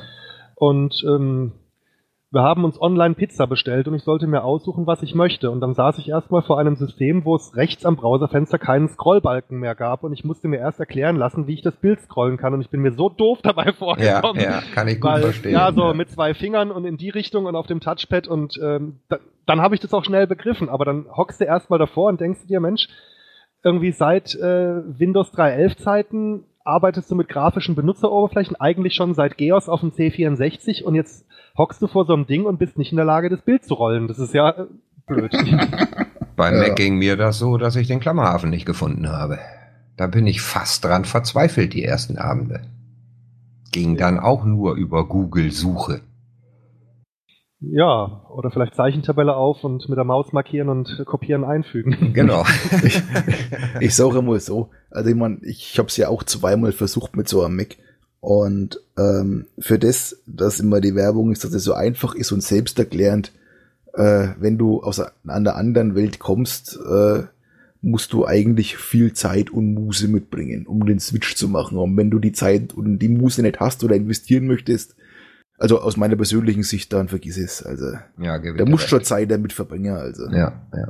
Man muss auch bereit sein, dass Ja. man das wirklich will. Bei mir ist das ja oftmals auch so eine Flause im Kopf, ne? Weil ich mich in die, ja, ich sag mal, in dieses ähm, Air Mini quasi, das gab's als 11 Zoll. Ich wollte unbedingt ein sehr kleines Gerät haben und mir hat's einfach die Optik und die Haptik dieses Gerätes angetan und hab mir so gedacht, naja, dann lernst du das mal eben. Aber wirklich wollen wollte ich das ja gar nicht. Und dann habe ich ja noch eine Weile Windows 10 draufgeknallt und habe dann damit, aber dann letztendlich habe ich gesagt, die ganze Tastenbelegung, die anders ist und warum machst du das? Und dann habe ich das Ding wieder verkauft und habe mir quasi ein relativ kleines von Dell gekauft und bin damit jetzt wirklich glücklich. Naja, das ist doch alles super. Also Hauptsache, man fühlt sich wohl mit dem, was man da benutzt. Das ist doch die eigentliche Genau. Hauptsache. Genau. Apropos, du fühlst dich wohl mit dem, was du benutzt. Wir haben ja jetzt schon gehört, dass du auf Android praktisch unterwegs bist, mobil. Ähm, was ist denn da dein Podcatcher? Äh, ich benutze den, den UPod, also UPOD geschrieben. Den mag ich da ganz gerne. Pod noch. Pod. Nee, muss ich auch sagen. Muss Den kenne ich auch gar nicht. Okay. Klingt im ersten Augenblick wie YouPorn, aber das ist bestimmt was anderes. Ja. Ja, also das äh, schreibt sich eben nur mit einem U am Anfang, also nicht mit YOU. Ja, nee, aber gut, ich bin auch nicht unter Android unterwegs, deswegen kenne ich den vielleicht auch nicht. Den gibt's auch nicht für iOS vermutlich. Habe ich nie geprüft. Ah, ich okay. nicht. Äh, Okay. Ich, ich hatte vorher den Podkicker Pro und äh, der war auch in seiner Zeit sehr, sehr gut. Also den hatte ich schon irgendwie seit 2012. Also ich höre Podcasts, glaube ich, seit Ende 2011, Anfang 2012 sowas rum. Und hatte eigentlich dann jahrelang diesen Podkicker Pro und irgendwann erschien der mir aber so ein bisschen altbacken und dann habe ich irgendwie auf Twitter dann mitbekommen, dass es hier diesen U-Pod gibt und der hat mir dann sofort gefallen. Ne? Der ist ganz gut. Der hat dann alles, was ich so haben möchte, hat hier eine schöne Sleep-Timer-Funktion und ähm, ich kann die Wiedergabeliste dann in meiner Reihenfolge bearbeiten. Ich kann ihm auch für jedes Abonnement einzeln sagen, ob er mir alles, was da erscheint, runterladen soll oder immer nur die zwei, drei neuesten Folgen mhm. behalten soll. Also jetzt bei, bei Sachen, die jetzt eher tagesaktuell sind und wenn ich eine lange Playliste abzuhören habe, dann, dann lasse ich mir da nur die, die zwei neuesten immer drauf. Und da kann man da eigentlich recht viel einstellen und das ist trotzdem für meinen Geschmack recht einfach zu bedienen. Ich mag den. Kostenlos? Du kannst den kostenlos benutzen und dann kannst du irgendwie für, ich weiß gar nicht mehr, drei Euro oder so, oder waren es noch weniger, auch so noch so ein, so ein Premium-Key, wo du dann den Entwickler ein bisschen unterstützt kaufen. Das habe ich auch gemacht. Also mhm. ein sehr kleiner Betrag. Also okay. drei, drei, vier Euro. Ich, ich glaube nicht, dass es mehr als fünf waren. Nee, aber das sehe ich auch so. Wenn man mit irgendwas zufrieden ist und es dann regelmäßig nutzt, dann kann man, finde ich, den Leuten auch ein bisschen was zukommen lassen. Ja, eben. Und du kannst ihn voll äh, kostenlos ausprobieren und äh, es ist nicht so, dass die kostenlose Variante extrem in den Funktionen eingeschränkt ist. Du kannst alles, was du so brauchst, kannst du probieren und äh, kannst dich da äh, reingucken, ob du da dich zurechtfindest und dich dann entscheiden, ob du den Entwickler unterstützen möchtest. Okay, na gut, ich meine, ich, ich habe mir damals, Mensch, genau, ich habe nämlich angefangen, deine Folgen nachzuhören. Alle. Und zwar das war auf der Fahrt zum Potstock. Genau. Ach, ehrlich? Ja. Weil da warst du ja schon intern bei uns im Gespräch. Ja. Und da muss ich ja gestehen, ich kannte dich zwar vom, also der Podcaster und so, aber deine Folgen, die haben mir eigentlich nicht so wirklich was gesagt gehabt. Also ich, ich habe dich wahrgenommen, ich kannte dich, aber folgentechnisch halt nicht. Und dann habe ich angefangen, dich zu hören und ich habe mir extra bei Amazon, nämlich bei so einem Sale, äh, da schmeißen sie da doch dieses, dieses billige Kindle Fire Tablet für 50, 60 Euro, wenn du das mit Werbung nimmst, hinterher. Äh, und das habe ich mir aus einem einzigen Grund gekauft. Und zwar, dass ich da mein, mein ähm, Pocketcast draufschmeiß, also eine Podcast-App. Und halt dann da, weil ich ja da unendlich viel Speicher habe, weil ich da eine, eine Karte reinschieben kann halt, ne, eine SD-Karte. Ich brauchte halt ein Android-Gerät und habe da alle Folgen somit nachgehört. Und, und mein, meine Frage jetzt an dich an der Stelle, ähm, du hörst dann wirklich auch nur von deinem Telefon aus oder auch zu Hause dann im Browser? Und, und wenn ja, gibt es ja auch eine Möglichkeit, dass du da so eine, so eine Synchronisationsschnittstelle hast ähm, bezüglich des Lives hören, dass du sagst, wenn ich jetzt auf Arbeit fahre, ins Büro zum Beispiel, höre ich im Auto ganz normal über die App und wenn ich dann äh, im Büro bin, dann äh, tue ich halt praktisch von dem eigenen Webplayer weiterhören. Äh, weiß ich nicht, ob das dort geht, weil ich höre eigentlich immer nur übers Telefon, über ein einzelnes Gerät und mhm. deswegen habe ich den Bedarf noch nie gehabt. Äh, zu Hause, da verbinde ich dann das, äh, das, Telefon über Bluetooth mit der Stereoanlage, wenn ich es über Lautsprecher ordentlich hören will und dann liegt es halt da auf dem Schränkler und lädt auf und ähm, spielt dann von dort ab. Also da benutze ich nur das eine Gerät. Da kann ich jetzt leider gar nichts zu sagen, ob das der U-Pod auch kann. Okay, okay. Und auf Arbeit dann sowieso, ne? Hm. Je nach Fahrzeug, entweder wenn ich leer unterwegs bin, kann ich dann bei den neueren Autos und Bussen, die wir haben, auch dann über Bluetooth direkt auf die Unterhaltungsanlage hier streamen. Und ansonsten kann ich auch direkt einfach in so mein einohriges äh, Bluetooth-Headset, was ich zum Freisprechen eigentlich verwende, da kann ich dann auch eben Musik oder Sprache rein streamen. Also da brauche ich das dann eigentlich auch nicht, dass ich da die Geräte wechsle. Das läuft alles über meinen, über mein Handy. Okay. Aber nicht während der Fahrt. Also wenn du Gäste hast, dann hörst du doch nichts, oder? Das kommt auf die Gruppe drauf an. Ne? Also wenn also wenn ich jetzt eine Gruppe habe, die hinten drin schläft äh, oh. und sich niemand groß mit mir unterhält, dann streame ich auch während der Fahrt mit Leuten, dann eben auf diesen auf diesen Bluetooth äh, äh, hm. Headset dann äh, irgendwelche Folgen dann da sortiere ich mir aber dann, wenn ich merke, dass sowas passieren könnte, auch meine Playliste entsprechend so, dass dann Sachen halt äh, auftauchen, die ich so nebenbei höre, wo man jetzt nicht unbedingt äh, ultra konzentriert zuhören muss, also Plauderrunden zum Beispiel. Wenn ich jetzt da mhm. merke, dass was weiß ich, äh, methodisch inkorrekt oder Omega Tau irgendwie eine neue Folge raus und mich das Thema auch wirklich interessiert, das würde ich mir dann nicht so nebenbei während der Fahrt anhören, weil das würde mich zu sehr ablenken. Oder ich würde mhm. nichts mitbekommen davon. Okay. wenn, wenn du dann da so immer unterwegs bist, hast du dann auch einen speziellen ähm, Handyvertrag, sage ich mal, um dir das auch dann unterwegs äh, runterladen zu können, weil ich kenne ja aus deinem Podcast, sage ich mal, dass du dann mal zwei, drei Tage immer unterwegs bist am Stück. Ja, zum einen habe ich immer genügend Folgen in Vorrat. Also es ist ganz selten, dass mir der mal leer läuft. Ich bin dann immer so zwei, drei Tage hinterher. In Hotels ähm, zumindest außerhalb von Deutschland, hast du ja meistens vernünftiges WLAN. Und äh, ansonsten mein Vertrag ist also bei einem äh, bei einem der großen Reseller. Ich ähm, funke da im Vodafone-Netz, habe leider kein LTE, sondern nur, nur 3G. Dafür habe ich dann für 30 Euro im Monat jeden Monat 4 Gigabyte im Inland und eins im Ausland. Mhm. Und mehr oder weniger so eine Europa-Flat. Also ich kann in Deutschland telefonieren, äh, Festnetz, mobil, wohin ich will. Und wenn ich im Ausland bin, kann ich da auch noch mich anrufen lassen, kann nach Deutschland gratis telefonieren und im jeweiligen Land, wo ich mich ausfalte. Und das ist für meinen Job eigentlich ein, genau der perfekte Vertrag. Weil dieses eine Gigabyte im Ausland, das äh, verbrauche ich im Monat meistens so zu 80 Prozent, aber das reicht mir dann auch ganz gut, weil ich ja nicht jeden Tag im Ausland bin. Ja, wenn, wenn du sagst, ähm, dir gehen die, die Podcast-Folgen nicht aus. Darf man fragen, wie viele aktuelle Podcasts du abonniert hast? Ich müsste mal wieder durchzählen. Als ich das letzte Mal gezählt habe, waren es so zwischen 100 und 110. Das ist schon mal eine Ansage. Also. Ja, finde ich auch. ja.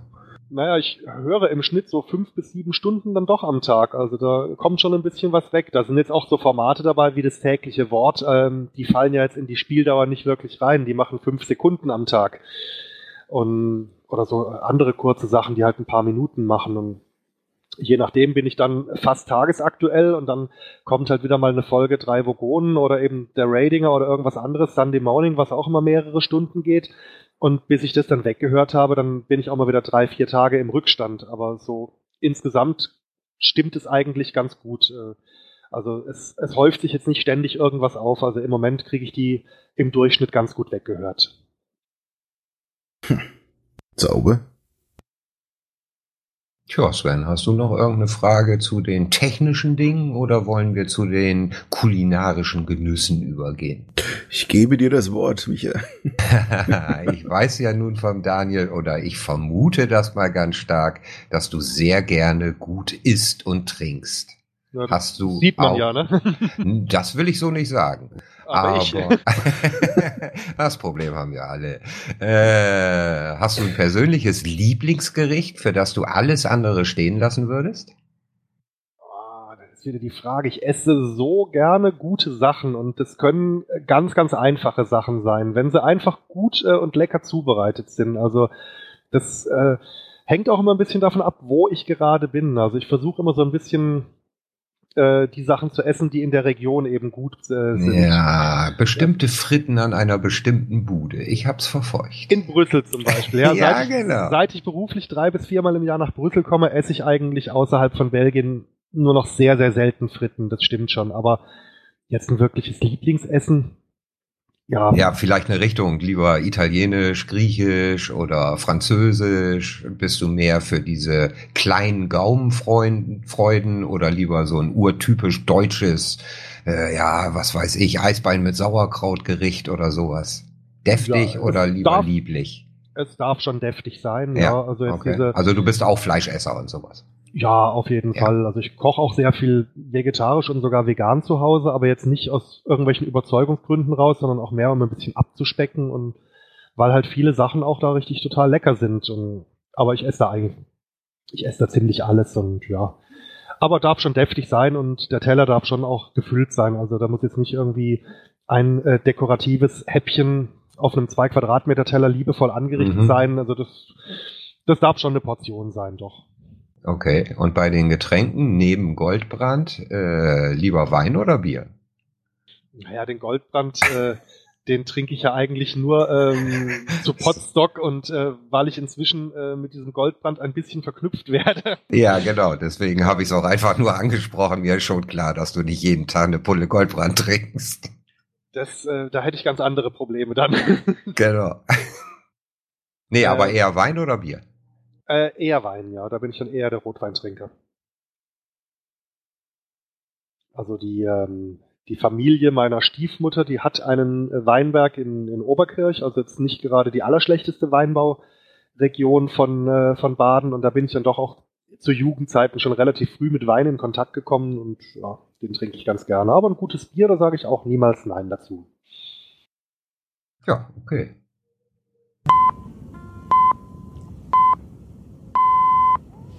Sie sind auf der Suche nach knallhart recherchierten Themen, einem aussetzerfreien Gesprächsfluss ohne Abschweifungen und einer Top-Audioqualität ohne störende Hintergrundgeräusche. Dann gehen Sie bitte weiter, es gibt nichts hier für Sie zu hören. Alle anderen sind herzlich eingeladen, mal bei mir vorbeizuklicken www.brombeerfalter.de. Ehrlich, communitylos und unabhängig seit 2013. Daniel, du hast uns jetzt deine kulinarischen ja, Leidenschaften mitgeteilt. Wie schaut's denn mit Hobbys aus? Also, ähm, was betreibst du noch so neben Podcasten und Fahrradfahren, sage ich jetzt einmal? Ja, also Radfahren ist schon ganz äh, ganz stark, wenn ich wenn ich eben Zeit habe, mal so Tages-, Mehrtagesfahrten, gerne auch eine komplette Reise im Sommer dann, so mit Zeltgepäck. Ähm, damit verbinde ich dann auch ganz gerne ein bisschen Geocaching. Das ist jetzt in der letzten Zeit allerdings etwas eingeschlafen bei mir. Also da war ich schon vor ein paar Jahren noch aktiver, aber das kann man halt auch mit diesen Radreisen sehr schön kombinieren oder auch mit dem Beruf. Wenn ich jetzt weiß, ich habe in irgendeiner Stadt fünf Stunden Zeit, kann man sich da, da mal zu Fuß aufmachen und gucken, was da für Dosen liegen. Jeder Statistiker wäre neidisch auf deinen Job. ja, richtig. Das ist, ähm, das kommt einem schon sehr gelegen. Das äh, stimmt wohl. Und ansonsten würde ich schon auch Kochen als Hobby äh, bei mir so mit auf die Liste setzen. Also ich koche unheimlich gerne, probiere gerne mal was Neues aus. Ich sage nicht, dass es immer gut wird, aber Spaß macht's. Und die Rezeptanregungen ziehst du dir aus dem Netz oder wenn dir das jemand erzählt oder einfach wirklich auch, äh, ich versuche mal was, ob das was wird, so eine echte Eigenkreation? Ja, so ein bisschen was von allem. Also äh, die echten Eigenkreationen, die entstehen dann meistens dann, wenn ich zu faul war, noch einkaufen zu gehen, ähm, aus dem Vorhandenen und die schmecken dann auch oft, äh, oft überraschend gut. Ähm, die kann ich da halt dann nie wieder reproduzieren, weil ich nie wieder die gleiche Zusammensetzung von Resten im Kühlschrank habe. Aber das eine Mal funktioniert es immer ganz hervorragend dann. Wie stehst du denn zum Thermomix? Oh, ich habe keinen, aber ich finde es ein ganz interessantes Gerät. Ähm, ich weiß jetzt nicht, ob ich den rege genug nutzen würde, um die doch recht große Investition zu tätigen. Also bis jetzt habe ich ihn, also bis jetzt vermisse ich ihn, sage ich jetzt mal nicht. Weil, aber ich finde das Ding hochspannend und äh, wenn man den regelmäßig nutzt, also finde ich das äh, eine ganz tolle Sache. Mhm. Meine Schwägerin, die hat einen, die ist da hoch begeistert davon. Die macht da auch alles Mögliche an Salaten damit und Suppen und äh, das ist aber auch eine, eine fünfköpfige Familie, da äh, da wird das Ding auch wirklich jeden Tag für irgendwas benutzt. Also nö, finde ich, äh, finde ich ganz prima. Aber ich habe mich jetzt selber auch noch nicht aktiv sehr intensiv damit beschäftigt, muss ich zugeben. Okay. Du hast ja jetzt einen, ne? Wie, ja. Schon ein bisschen länger jetzt auch, ja, siehst du hm, Ja, wie, wie regelmäßig benutzt du den und äh, für was alles, wenn ich jetzt mal so zurückfragen um, darf? Also ich sage mal, ich nutze ihn größtenteils für mein Abendessen. Also ich bin ja momentan ein bisschen am, am Entfetten und da gibt's halt größtenteils bei mir so Gemüse halt, ne? Äh, zum Dünsten ein Traum, ne? Gut, die man dafür kann man anders auch machen, aber es bietet sich halt an, du kommst von der Arbeit haben, dann schütte halt alle der Wasser rein, du mein, mein Aufsatz drauf, diesen Varoma, das ist so eine große Schüssel halt, und dann schütte da ein Kilo äh, Tiefkühlgemüse rein, ne? Dann gibt's 250 Gramm ähm, gefrorene Hähnchenstreifen vom Edeka als Beispiel, die gut und günstig Dinger da. Und dann schalte das Ding halt ein und läuft es halt eine Dreiviertelstunde und, und in der Zeit du mit Duschen, fertig machen, wegen Haushalt etc. Und dann piepst das Ding und dann kann ich essen. Das ist so mal das, was ich eigentlich täglich mit dem Ding mache abends. Ähm, ansonsten, was mache ich noch? Äh, wenn ich mal gut drauf war, gibt's einen Pudding oder mein, mein Eiweißshake mache ich damit. Ich ähm, Kuchen hab, hast du schon gemacht. Ja, ganz viele Rührkuchen. Ich gut, aber nicht immer halt, nur ab und zu halt, ne? Weil seitdem ich entfette, eigentlich so Kuchen technisch gar nichts mehr. Ähm, außer für Kollegen mal Plätzchen gemacht und sowas halt. Brotteig, Brot gebacken und sowas. Ach so, also zum Teigkneten kann man den dann auch verwenden. Ja, ja, freilich, freilich. Oh, okay. Das wusste ich nicht, dass der dann so stark ist. Das, äh da kann ich dir auch mal, ähm, du musst ja bloß mal bei, bei YouTube Thermomix Rezepte eingeben und da, da machen die dir alles, ne? Also vom, vom Brotbacken über eigen, eigenes Eis herstellen, über. Denk an Girard mit seinem Eierlikör. Ja, also der Eierlikör, keine Ahnung, gibt's auf dem, auf dem Christkindlesmarkt, sag ich mal, für sieben, acht Euro, ne? Die Flasche. Ja. Halber Liter, wenn überhaupt, sage ich mal, ne? Und für drei bis fünf Euro kannst du dir zwei Liter Eierlikör selber machen. Als Beispiel, ne? Mit dem Thermomix. Und der schmeckt auch noch richtig geil. Oder auch Baileys und sowas. Also. Mm, okay, so, also so langsam fängst du an, mich zu überzeugen. ja. Ansonsten gibt's noch zwei nette Anlaufstellen, also drei, besser gesagt. Einmal bei YouTube eingeben, ne? da, da gibt's dann die ganzen selbsternannten Kochprofi-Mammis, die wo mit dir zusammen ne? am Tablet kochen halt. Ne? Das habe ich auch schon gemacht, ein Rezept. Die haben auf YouTube vorgekocht und ich habe das danach gemacht ähm, oder die offizielle Webseite von Vorwerk mit den ganzen Rezepten heißt rezeptwelt.de und dann gibt's auch noch ein cooles Forum, was ich empfehlen kann, das heißt wunderkessel.de. Ah ja, und natürlich nicht zu vergessen den Thermopod. Ach ja, da sollte auch mal demnächst mal wieder eine Folge kommen, aber das ziehe ich auch schon etwas raus, ehrlich gesagt. Aber ich müsste mal wieder, weil in der letzten Zeit, ähm, wo ich mal was gemacht habe, denke ich mir halt immer, oh, das, das, das kocht doch kein Mensch und das will doch keiner wissen, wie ich mir da jetzt mein Tiefkühlgemüsehaas mache. Ne? Also da, da muss man schon mal wieder irgendwas Gescheites machen dann. Ja, und jetzt um eine königliche Überleitung kurz hier äh, anzubringen, äh, war es ja auch ein Thermomix-Rezept, was mich auf die Idee hier von meinem Kochgedöns, von dem Stipo Kypo gebracht hat. Das war ja, das war ja dieser Brotaufstrich, den die Dotti, glaube ich, als erstes probiert hat, ohne Thermomix nachzumachen äh, als sie sich damit in, äh, beschäftigt hat. Diesen Feta, Trocken, Tomaten, Brotaufstrich. Ich erinnere mich dunkel, ja, ja. Stimmt, ja. Und äh, da fand ich dann die, eben diese Idee, das Ding ohne Thermomix nachzumachen, die fand ich dann ganz charmant. Hab dann beschlossen, das so stille postmäßig bei mir auch nachzubereiten, auch wieder so mit ganz leichten Gewürzveränderungen und so. Und hab dann ähm, für den Anlass viel zu viel Werbung gemacht und habe dann äh, andere aufgefordert, nahezu genötigt, ähm, das weiter zu verarbeiten. Und äh, ich glaube, sieben, acht Leute haben da in dieser ersten Runde mitgemacht, irgendwie diesen, diesen Tipp, der dann so durch die deutschsprachige Podcast-Landschaft äh, geschmiert worden ist. Und ähm, da dachte ich mir, okay, stille Podcast Küchenpost und das war dann die Geburt von stipokypo.de. Und das ist eigentlich da auch das Konzept, aber in, in letzter Zeit tut sich da auch äh, erschreckend wenig, muss ich sagen. Ah, okay, das wäre jetzt nämlich die Frage, weil gerade diese ersten habe ich halt noch mitgehört und dann irgendwann habe ich gedacht, naja gut, es macht eigentlich nur Spaß, wenn du es nachmachst und selber mitmachst und dadurch ist das Projekt für mich halt wieder aus dem Podcatcher verschwunden. Aber geben tut's das noch. Also ich habe es noch nicht offiziell zu Grabe getragen, sagen wir mal ah, so. Okay. Das, das, mhm. liegt mir, das liegt mir da ganz gut. Es frisst ja kein Stroh und äh, vielleicht hat ja wieder mal jemand Lust, da irgendwas dafür zu machen. Vielleicht habe ich sogar selber Lust. Das will ich nicht ausschließen, weil ich kenne mich. Wenn ich das Ding jetzt heute einstampfen würde, dann wird mir morgen irgendwo ein Rezept über den Weg laufen, wo ich mir denke, boah, habe ich jetzt geil, äh, geil Bock, das nachzumachen und zu verändern und schade, dass ich jetzt diesen Stipo-Kypo-Kanal nicht mehr habe. Okay. Aber auch das ist eine ziemlich coole Überleitung. Wie bist du denn überhaupt zum Medium-Podcast gekommen? Ähm, zunächst mal als Hörer. Also ich habe irgendwann in meinem Job dann gemerkt, dass mich so der Dudelfunk, den man so über UKW empfangen kann, äh, jeden Tag früher genervt hat. Also äh, am Anfang habe ich dann erst mittags das Radio ausgeschaltet und irgendwann habe ich nicht mal mehr die Morningshow ertragen und habe dann mich mit Hörbüchern unterhalten und dann hat mich äh, jemanden, den ich von der Arbeit kannte, also äh, der praktisch in einer Einrichtung arbeitet, die wir öfter ansteuern und der sich in, der Zwischenzeit auch zu einem sehr guten Freund entwickelt hat. Äh, der hat mich dann auf das Medium Podcast gebracht, so das hat er so auf seinen Radreisen, äh, auf seinen Radtouren zur Arbeit und so immer gehört. Und dann habe ich so die klassische Entwicklung gemacht. Ich glaube, das allererste war NSFW und dann äh, von dort alles, was dort erwähnt wurde, also dann von NSFW zu Vrind, von Vrind zum Kulinarikas, vom Kulinarikas zum Gabelbissen, ähm, zum Tobi Bayer und so, also so die klassische Hörerlaufbahn. Ja.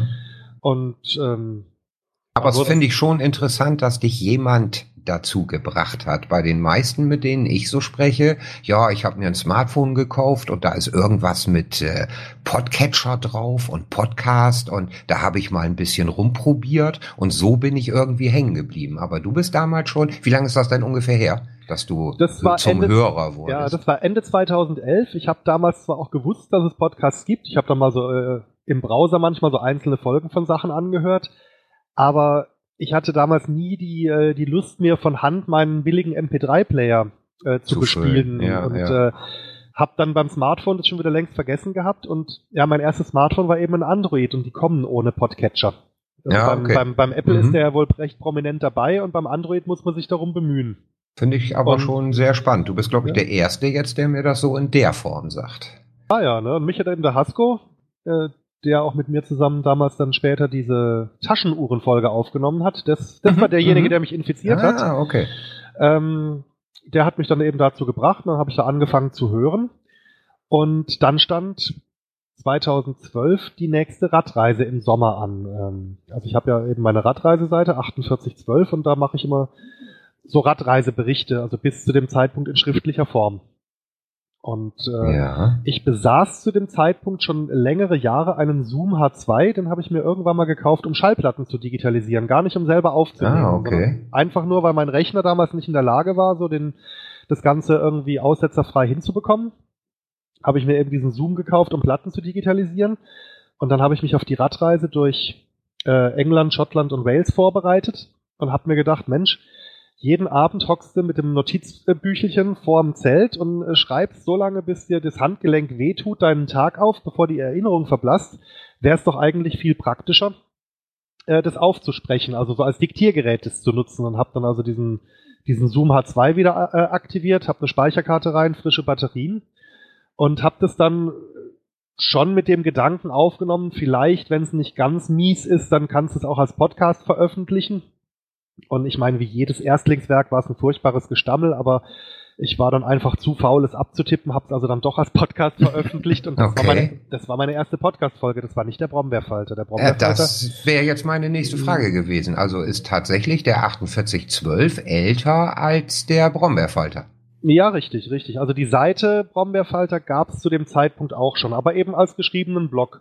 Und als ich dann gemerkt habe auf der Radreise, wie viel bequemer es äh, doch ist, ähm, Sachen zu sprechen, anstatt sie mühsam aufzuschreiben, habe ich das dann eben für den Brombeerfalter, wo ich vorher auch schon schriftlich über mein Berufsleben berichtet habe, äh, dann auch so gemacht, weil so wie ich es jetzt eben mache, auch, auch mit der Atmo, das kann man halt während der Fahrt machen. Einen Blogartikel während der Fahrt schreiben ist doof. Ja, das ist wohl wahr, ja. Äh, kurze, doofe Frage vielleicht. Was heißt denn 4812? Wofür steht das bei dir? Das weiß ich bis heute nicht. Ja, äh, Branko hat ja auf Potsdok immer wieder mal vermutet, dass es irgendwie eine Ritzel-Kombination oder sowas ist. Ja. Nee, äh, Ja? das ist einfach mein Faible für ganz miserable Wortspiele und der Name, der ist äh, auf der Tour entstanden, lass mich lügen, ich glaube von Kehl nach Bremerhaven, als ich dann mal irgendwann abends nach einer dreistelligen Kilometeranzahl im Sommer vorm Zelt gesessen bin, nachdenklich am T-Shirt geschnuppert habe und festgestellt habe, 4711 ist das aber nicht mehr. Ah, okay. Das ist schon fast 4812. Nicht schlecht. Okay. Ich habe wirklich gedacht, was weiß ich, Autoscout 24 und bla bla bla, was es alles mit Ziffern hinten gibt. Was bedeutet die 48? 12 hat er vielleicht genommen, weil 24 alle nehmen und also ich bin da auf kein, aber das ist eine geile Erklärung, wirklich super. Die werde ich nie wieder vergessen. Ja, Jedes Mal dran denken, wenn ich irgendwo 4711 höre oder sehe. Ja, nichts anderes bedeutet es. Ja, aber das hat, hat habe ich auch noch in Erinnerung, und zwar, wie ich dich dann angefangen habe nachzuhören, dass du am Anfang dann so sagst, ja, und jetzt haben wir als Podcast, ne? mal schauen.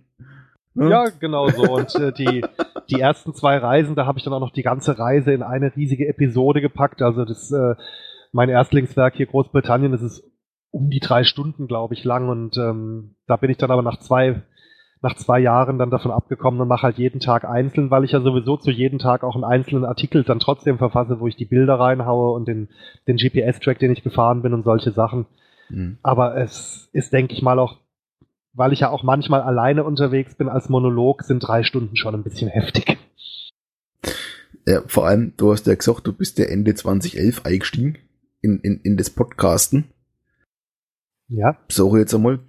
Ähm, ich habe ja auch Ende 2011 angefangen, äh, meine erste Folgen auszuhauen. Ähm, mit was magst du das dann? Ja, also aufnehmen tue ich direkt äh, in das eingebaute Mikro vom Zoom H2, außer wenn ich jetzt euch mal irgendwie zum Radwechsel ähm, an so einem Fiat Ducato mitnehme. Da äh, kommt dann das Ansteckmikrofon dazu, äh, dazu, ansonsten einfach das Gerät in die Hand und, und reingelabert. Ähm, Und schneiden tue ich es dann abends äh, oder wenn ich es veröffentliche mit, äh, mit Audacity. ja, ich meine, wenn du das published, welches, also du, hast einen WordPress-Blog, nehme ich an, ne? So schaut es zumindest aus. Ja, richtig. Und da läuft dann der Podlove äh, Player, der läuft drauf, um es eben auf der Seite anhören zu können. Hm. Den Subscribe-Button habe ich auch, aber den Feed schreibe ich tatsächlich von Hand. Okay. Weil ich mich irgendwie äh, zu dämlich angestellt habe, den, den Podlove Publisher zu, äh, zu installieren. Am Anfang wollte der auch irgendeine PHP-Einstellung, wo ich mir dann die ganzen URLs zu meinen bestehenden äh, Beiträgen mit zerschossen hätte.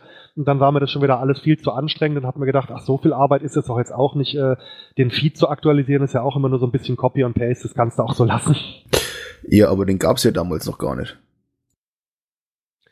Ach so, mein erster Feed, ja. Ja, ja. Äh, da muss ich jetzt ehrlich sagen, da habe ich einfach bei irgendeinem der Podcasts, äh, die ich angehört habe, äh, bin ich einfach mal auf die Seite, habe mir den Feed runtergeladen, habe ihn im Texteditor aufgemacht und habe dann äh, überall meine Daten reingetragen, wo dessen Daten drin gestanden sind und so ist mein erster äh, Grundfeed geboren worden und aus dem wächst alles andere. Okay. Du erzählst gerade meine Geschichte. Das habe ich damals ganz genauso gemacht. Echt? Ja, aber bei mir war es noch ein bisschen länger her. Ich habe 2009, glaube ich, das erste Mal was gemacht. Aber damals war das auch so. Ich kannte keinen und wollte unbedingt. Und da habe ich es genauso gemacht, dass ich mir im Prinzip den Feed eines von meinen Sachen rausgezogen habe und mich dann eingelesen habe, was will iTunes unbedingt alles haben.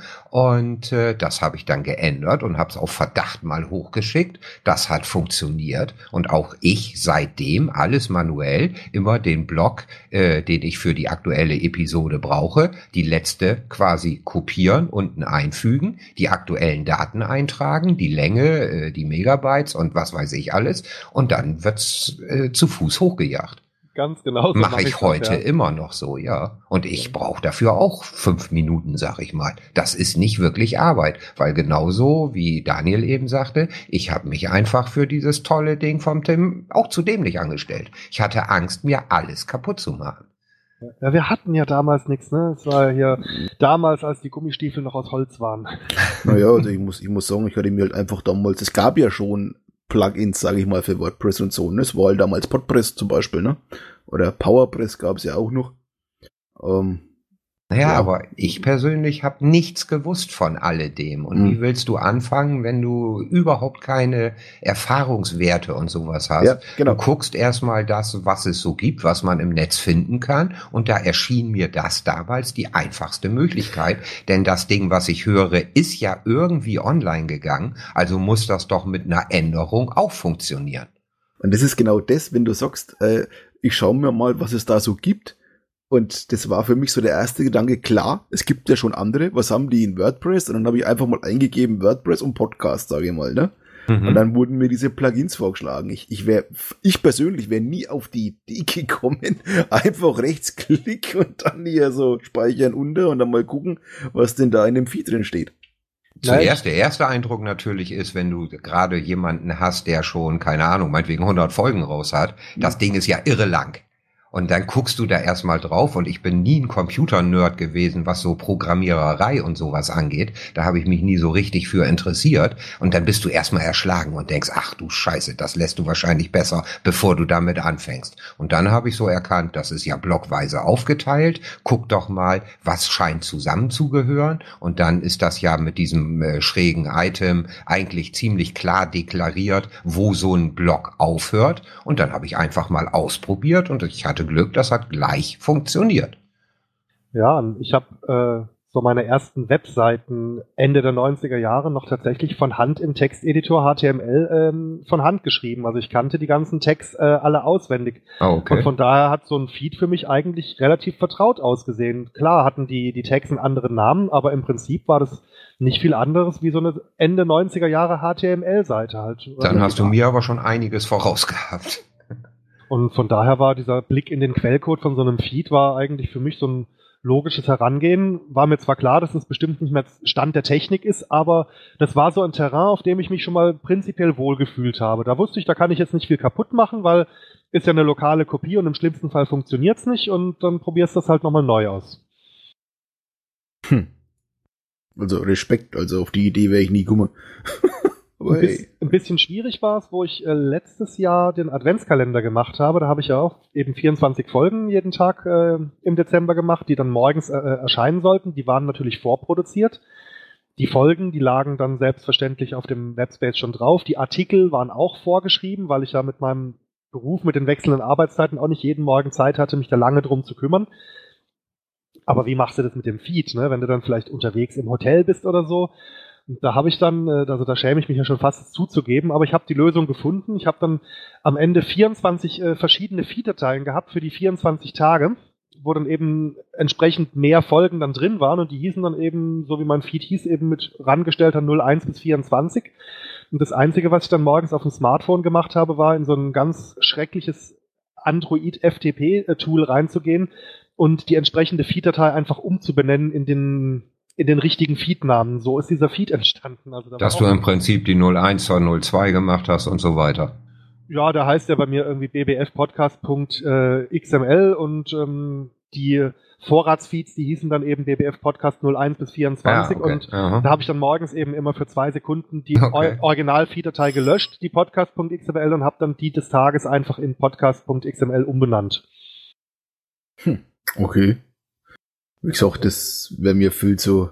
Wenn Tim jetzt zuhören würde, würde der bestimmt sagen, kann man so machen. Muss man aber nicht. aber Respekt. Also. Aber das Thema hatten wir vorhin ja schon mal ganz kurz. Äh, Wenn es funktioniert und wir so gut zurechtkommen, warum nicht? Ja, man darf sich ja ruhig dappig anstellen, man muss sich nur zu helfen wissen. Ja. Mir macht das aber auch Spaß. Diese ganze Abarbeiten, was da so für mich zugehört mittlerweile, das ist ja nicht wirklich viel Arbeit, aber auch das macht mir eher Spaß daran. Ja, also ich empfinde das auch überhaupt nicht als lästig. Also das bisschen Feed danach machen. Ich habe so meinen Workflow, in welcher Reihenfolge ich was da eben mache, wenn ich eine neue Folge veröffentliche. An dem halte ich fest, aus dem einfachen Grund, dann vergesse ich nichts. Wenn ich jetzt, natürlich könnte ich den Feed zuerst schreiben, bevor ich dann den Artikel fertig habe, aber dann vergesse ich vielleicht wieder irgendwas und da habe ich dann so meine, meine Arbeitsabläufe und das läuft hervorragend. Apropos Spaß an der Freude. Ähm, du hast es ja schon ange, also wir haben ja schon rausgehört, dass du ja nicht nur in einem Projekt äh, tätig bist. Magst du vielleicht einmal kurz, einfach mal für die Leute, die dich jetzt nicht kennen, mal kurz deine Projekte aufzählen und vielleicht mal kurz zwei, drei Sätze, um was es da geht? Ja, das mache ich dann einfach gerne mal chronologisch. Eben das erste war 4812. Das ist meine Seite und mein Podcast, die sich irgendwie mit Radreisen beschäftigen. Also das fing als privates Reisetagebuch an, wo ich eben dann die Reiseberichte meiner selbst unternommenen Radtouren veröffentlicht habe. Dann habe ich auch mal so ein paar Artikel dazu geschrieben, wie man sich vielleicht für den richtigen Sattel entscheidet oder was man so bei der Auswahl des Schlafsacks, wenn man campen möchte, zu beachten hat. Also so ein bisschen in die Ratgeberschiene, aber jetzt ohne den Anspruch, professionell zu sein. Und das mache ich im Podcast jetzt auch so. Also wenn ich zwischendurch mal Lust und Laune habe, mache ich auch mal so eine kleine technische Folge rein oder äh, neulich hatte ich einen sehr interessanten Interviewpartner, den, den Patrick irgendwie aus dem Ruhrpott, der von Südschweden ans Nordkap geradelt ist und der mir auch über zwei Stunden lang von seiner Reise da erzählt hat, was ich sehr, sehr spannend fand. Und ansonsten eben die Reisetagebücher. Also jetzt äh, dieses Jahr Schweden, da hatten wir richtig Spaß, da waren wir zu dritt und ich finde, das hört man auch an den Aufnahmen, dass es da recht lustig teilweise zugegangen ist und ansonsten eben auch, wenn ich allein bin, dann äh, ebenso Tagebuchweise. Das ist, das ist so das, was man auf 4812 findet. Dann gibt's den Brombeerfalter, der kam dann Ende 2013, der ist einen Tag vor Weihnachten ist der jetzt drei geworden. Was eben so mein Personal-Format ist, also eben aus so einem äh, Tagebuch-Blog, wo ich über mein, hauptsächlich über mein Berufsleben erzähle. Ähm, ja, ist jetzt irgendwie in der 184., 185. Folge, also da ist auch schon ein bisschen was veröffentlicht worden. Zwischendrin dann auch mal wieder so kleine Sonderfolgen, wenn ich Lust habe, mit jemandem über irgendein Thema zu reden, wie äh, als mir Hasko seine Taschenuhrensammlung vorgestellt hat oder als ich in Heidelberg mal zufällig über eine vegane Kundgebung gestolpert bin, von der ich auch nichts gewusst habe und gedacht habe, Mensch, lass die Leute doch einfach mal erzählen, was sie dazu bewegt. Aber das ist die absolute Minderheit. Also das meiste sind so eben so Tagebuchfolgen über mein Berufsleben. Weil wenn man mit Menschen zu tun hat, mit ständig wechselnden Kunden, dann hat man auch ziemlich oft was zu erzählen, finde ich, weil ja jeder Mensch anders ist und da erlebt man dann doch immer wieder was Neues. Ja, und dann eben dieses erwähnte Stipo-Kypo-Projekt, was eigentlich ich gar nicht als Podcast von mir ansehe, weil eigentlich moderiere ich es nur. Ne? Die, die Inhalte kommen ja, sage ich mal, von allen möglichen Podcastern, die Lust haben, sich daran zu beteiligen, die mir dann ihre Aufnahme zur Verfügung zu stellen. Und außer dann die einzelnen Folgen anzukündigen und die bei mir zu hosten, mache ich da eigentlich gar nichts groß. Also das würde ich jetzt gar nicht als ähm, hundertprozentigen ähm, Podcast von mir ansehen. Aber es ist ein Podcast, aber es ist ein Mitmachprojekt ja, das sind so die Sachen, äh, wo man mich momentan. Äh, Gibt es noch welche, die du vielleicht schon eingestellt hast, was du schon mal als Versuch gestartet hast und dann vielleicht nicht weitergegangen ist? Oder sind das bislang die drei Projekte, die du angefangen hast und auch wirklich noch dabei bist? Äh, ich habe mal angefangen mit WADH, die Wortspiele aus der Hölle. Also wenn man so an Friseurnamensläden, also an Friseurläden vorbeikommt mit kreativen Namen oder äh, irgendwelche kreativen Werbesprüche auf dem Heck von LKWs oder so, wo man äh, immer so ein bisschen mit dem Kopf dann schüttelt. Also äh, wenn der Friseursalon eben nicht mehr Friseur Uschi heißt, sondern wie bei uns in Kehl es eine Hair Force One gibt. Bei uns gibt es Hairplay. Ja, oder die vier Haareszeiten, also Friseure sind da ganz vorne weg. ja, die sind sehr kreativ. Äh, es gibt in Mannheim auch oder gab mal Lock'n'Roll und die Haararchitekten, also da könnte man eine Sonderfolge mitmachen. Ja. Und die habe ich dann einfach immer so einzeln vertont und habe aber dann irgendwann auch gemerkt, äh, das ist eher was, da machst du ein Bild von und schickst es auf Twitter und machst vielleicht einen Hashtag dann dran, irgendwie WADH habe ich dann auch schon mal als Hashtag benutzt. Aber so Audio, fand ich, ja, hat es dann nicht so toll funktioniert, wie ich mir das gerne gewünscht hätte. Und da hat mir mit dem äh, selbermachen dann auch so ein bisschen die Kreativleistung gefehlt, weil im Endeffekt man liest drei Wörter vor und das ist dann eine Folge. Und das habe ich dann irgendwann auch wieder eingestampft. Also das habe ich auch aus dem Netz gelöscht. Äh, Im Wagen vor mir, kennst du den?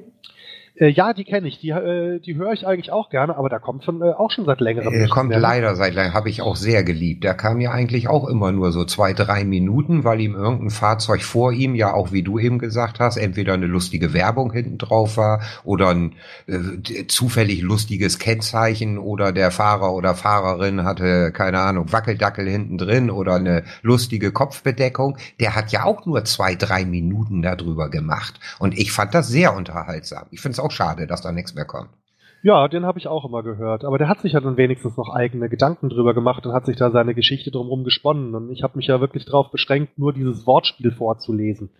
Äh, natürlich mit Begrüßung und, äh, und Verabschiedung, aber ähm, das war mir dann doch so ein bisschen zu wenig. Und da okay, ich, findet ich, man auch nicht mehr. Nö, habe ich, hab ich gelöscht. Okay. Also, mhm. wenn es nicht irgendjemand geheim archiviert hat, wovon ich nichts wüsste, dann findet man das, glaube ich, nicht mehr. Ja, okay. Und ja, und dann gab's noch äh, zwei äh, Projekte mit dem ähm, Mike zusammen. Jetzt Mike Rech, kann das sein? Der Nachname weiß ich jetzt ehrlich gesagt gar nicht. Äh, der wollte auch mal mit mir was mit Radreise anfangen. Und äh, dann waren wir auch noch zu dritt, zu viert bei etwas, das sich die, ähm, die Retronauten nannte. Der Mike von den Landfunkern. Der Mike von den Landfunkern, hm. genau. Und äh, aber um den ist es sehr, sehr still geworden. Also da gab es dann irgendwie so ein, zwei Folgen von jedem Format, wo ich dann auch dran beteiligt war und und da, also da habe ich nicht mal mitbekommen, wie es gestorben ist, aber irgendwie äh, ent, entschlieft es ganz sanft und äh, es scheint es nicht mehr zu geben. Also ich habe nie irgendwie einen Schlussstrich mitgeteilt bekommen, aber da läuft seit Jahren nichts mehr. Stimmt, weil die gibt's bestimmt auch schon zwei Jahre, ne? Ja, bestimmt, ja. Die, Land, die, die, die Landfunk. Nein, nein, der, der, der, der, äh, na, Kastronauten hätte jetzt was gesagt. Die Retronauten. Die Retronauten, ja. ja. Ja, mindestens zwei Jahre. Wir hatten irgendwie mal was über Weihnachten und Silvester, das war aber noch in meiner alten Wohnung, also muss es spätestens 2014 gewesen sein, ja. Mhm. Tja. Und gibt's denn schon Pläne für was Neues? Also aktuell habe ich gerade keine Pläne für irgendwas Neues, aber vielleicht kommt da mal wieder irgendwas, äh, wenn ich einen Gedanken habe, aber so im Moment bin ich eigentlich mit dem, äh, was ich mache, da recht ausgelastet. Und als Gast bist du auch schon öfters mal so wie hier heute bei anderen gewesen. Gibt's da irgendwas, was ich noch nachhören muss, was ich vielleicht nicht weiß? Äh, ja, also mein erster Gastauftritt sozusagen, das war beim Truckercast, äh, der da von Sebastian äh, Ah, ja, den von, kenn ich äh, natürlich von, von auch. Simon Scheidweiler gemacht wird. Äh, Da war ich mal zu Gast. Das war auch das erste Mal, dass ich so äh, aus der Ferne so mit Headset am Computer im Dialog mit jemandem ähm, podcasten durfte. Ähm, Weißt du noch, wann das ungefähr war? Den müsste ich ja direkt nochmal nachhören. Das wäre mir, wäre ich neugierig. Ähm, müsste ich jetzt raussuchen. Ist Ja, schon eine, ganz, ist Ja, schon eine ganze okay. Weile her. Also vielleicht irgendwo so eine 30er-Folgennummer eventuell. Okay. Mhm. Dann war ich mal zu Gast beim, beim Hobbykoch-Podcast, beim Kai. Ja. Äh, für den, wenn ich jetzt die Zeiten nicht durcheinander bringe, ich glaube, für den habe ich sogar schon mal irgendwas eingesprochen, bevor ich selber aktiv mit Podcasten angefangen habe, äh, weil er da irgendwie was, äh, ein französisches Rezept, also ein französischsprachiges hatte und nach jemandem gesucht hatte, der, der Französisch eben sprechen kann und das halbwegs aussprechen kann. Ich meine, das war vor meiner aktiven Podcaster-Karriere und dann war ich auch mal bei ihm äh, zu Gast über die elsässische Küche. Mhm. Und ansonsten, lass mich kurz überlegen. Also ich hoffe, dass ich jetzt niemandem Unrecht tue und irgendwas vergesse, aber das sind jetzt die Gastauftritte, die mir eingefallen sind, so spontan. Also ich glaube, dass sich jemand auf die Füße getreten fühlt, denn ich finde, dass du doch schon zum festen Team von Puerto Partida gehörst, oder? Äh, Ja, das auf jeden Fall. Da bin ich, äh, da bin ich ja Bürger, aber da fühle ich mich jetzt weniger als Gast in einem in einem Podcast, wo ich halt mal hinkomme, Hallo sag und, und äh, Ja, aber und das ist doch, glaube ich, auch ein sehr wichtiges Projekt für dich, oder nicht? auf jeden Fall, ja. Ja, Aber man meine, merkt doch immer, wie viel Herzblut du da reinsteckst. äh, das macht mir auch einen tierischen Spaß und äh, ja, das stimmt, aber ja, da, da fühle ich mich tatsächlich eher so als, ja, eher als Teil des Gesamten, eben als kleiner Teil, aber äh, da habe ich jetzt dieses Gastgefühl nicht, ne? Da, da kriege ich Mhm. halt dann eben, wenn es anfällt, kriege ich dann eben meine Texte von Johannes zugeschickt, wenn ich in der folgenden Aufzeichnung eine Sprechrolle habe. Und dann schicke ich ihm die und äh, bin dann selber immer mal ganz überrascht, was ich wieder für böse Dinge tue dort, weil äh, ähm, Also ich bin immer noch davon fasziniert, wie schnell du diese Frage vor der Bühne gelöst hast. Ich habe schon immer gedacht, ich wäre gut im Kopf rechnen, aber das, was du gemacht hast, du musstest die Antwort doch vorher gekannt haben. Das war ja fast unmöglich. Die Frage vor der Bühne. Ja, du, wir waren mal bei irgendeiner Veranstaltung, wo du, wo eine Publikumsfrage gestellt wurde und wo du innerhalb von einem Bruchteil der Sekunden, ich weiß gar nicht mehr, wo das war. Ob das, ich weiß es nicht, ich weiß es wirklich nicht mehr. War das Essen? War das, war das Potstock? Ich weiß es nicht. keine Das war dieses Jahr Potstock. War das dieses Jahr? Ja. Ja, aber dieses Jahr musste ich keine Nee. Frage beantworten. Als Ach so, ich, als da ich warst selber, du schon dabei. Also ich bin ja Kandidat auf Potsdok 2015 geworden. Also Genau. ein Jahr zuvor, da bin Ja, ich dann Bürger war das geworden. da. Da war es aber keine Rechenaufgabe. Was war das denn?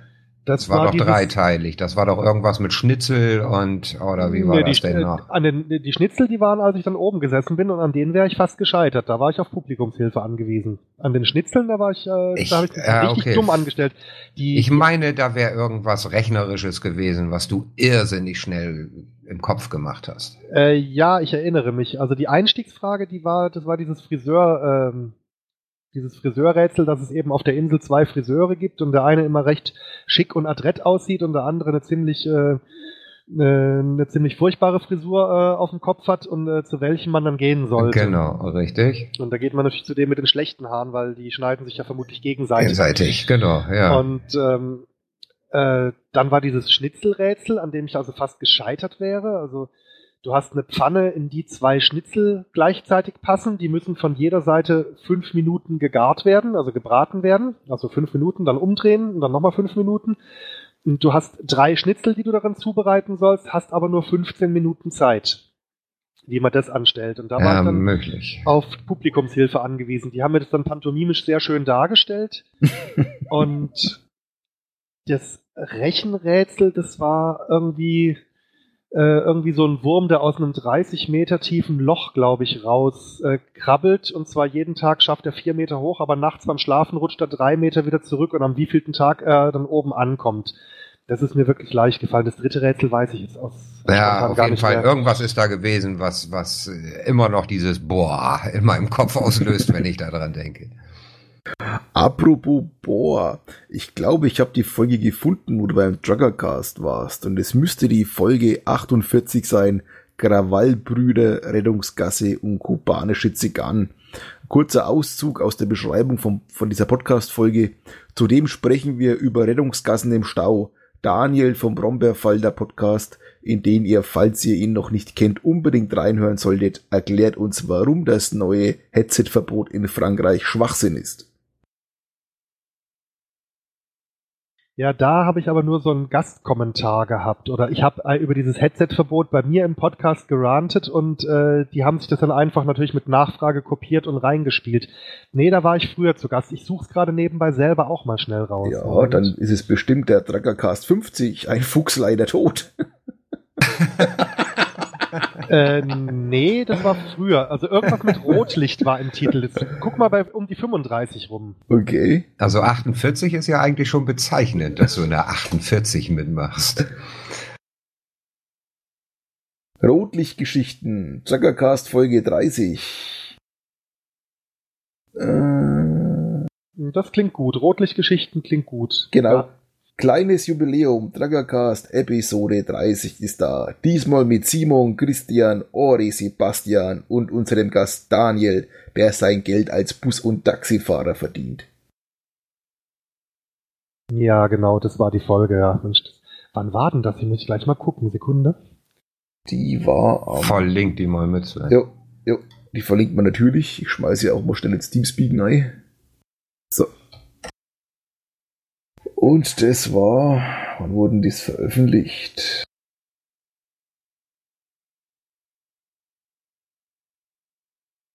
Äh, ich sehe es jetzt gerade nicht, aber das ist jetzt auch schon, also Minimum zwei Jahre her, eher länger. Man hier das Datum.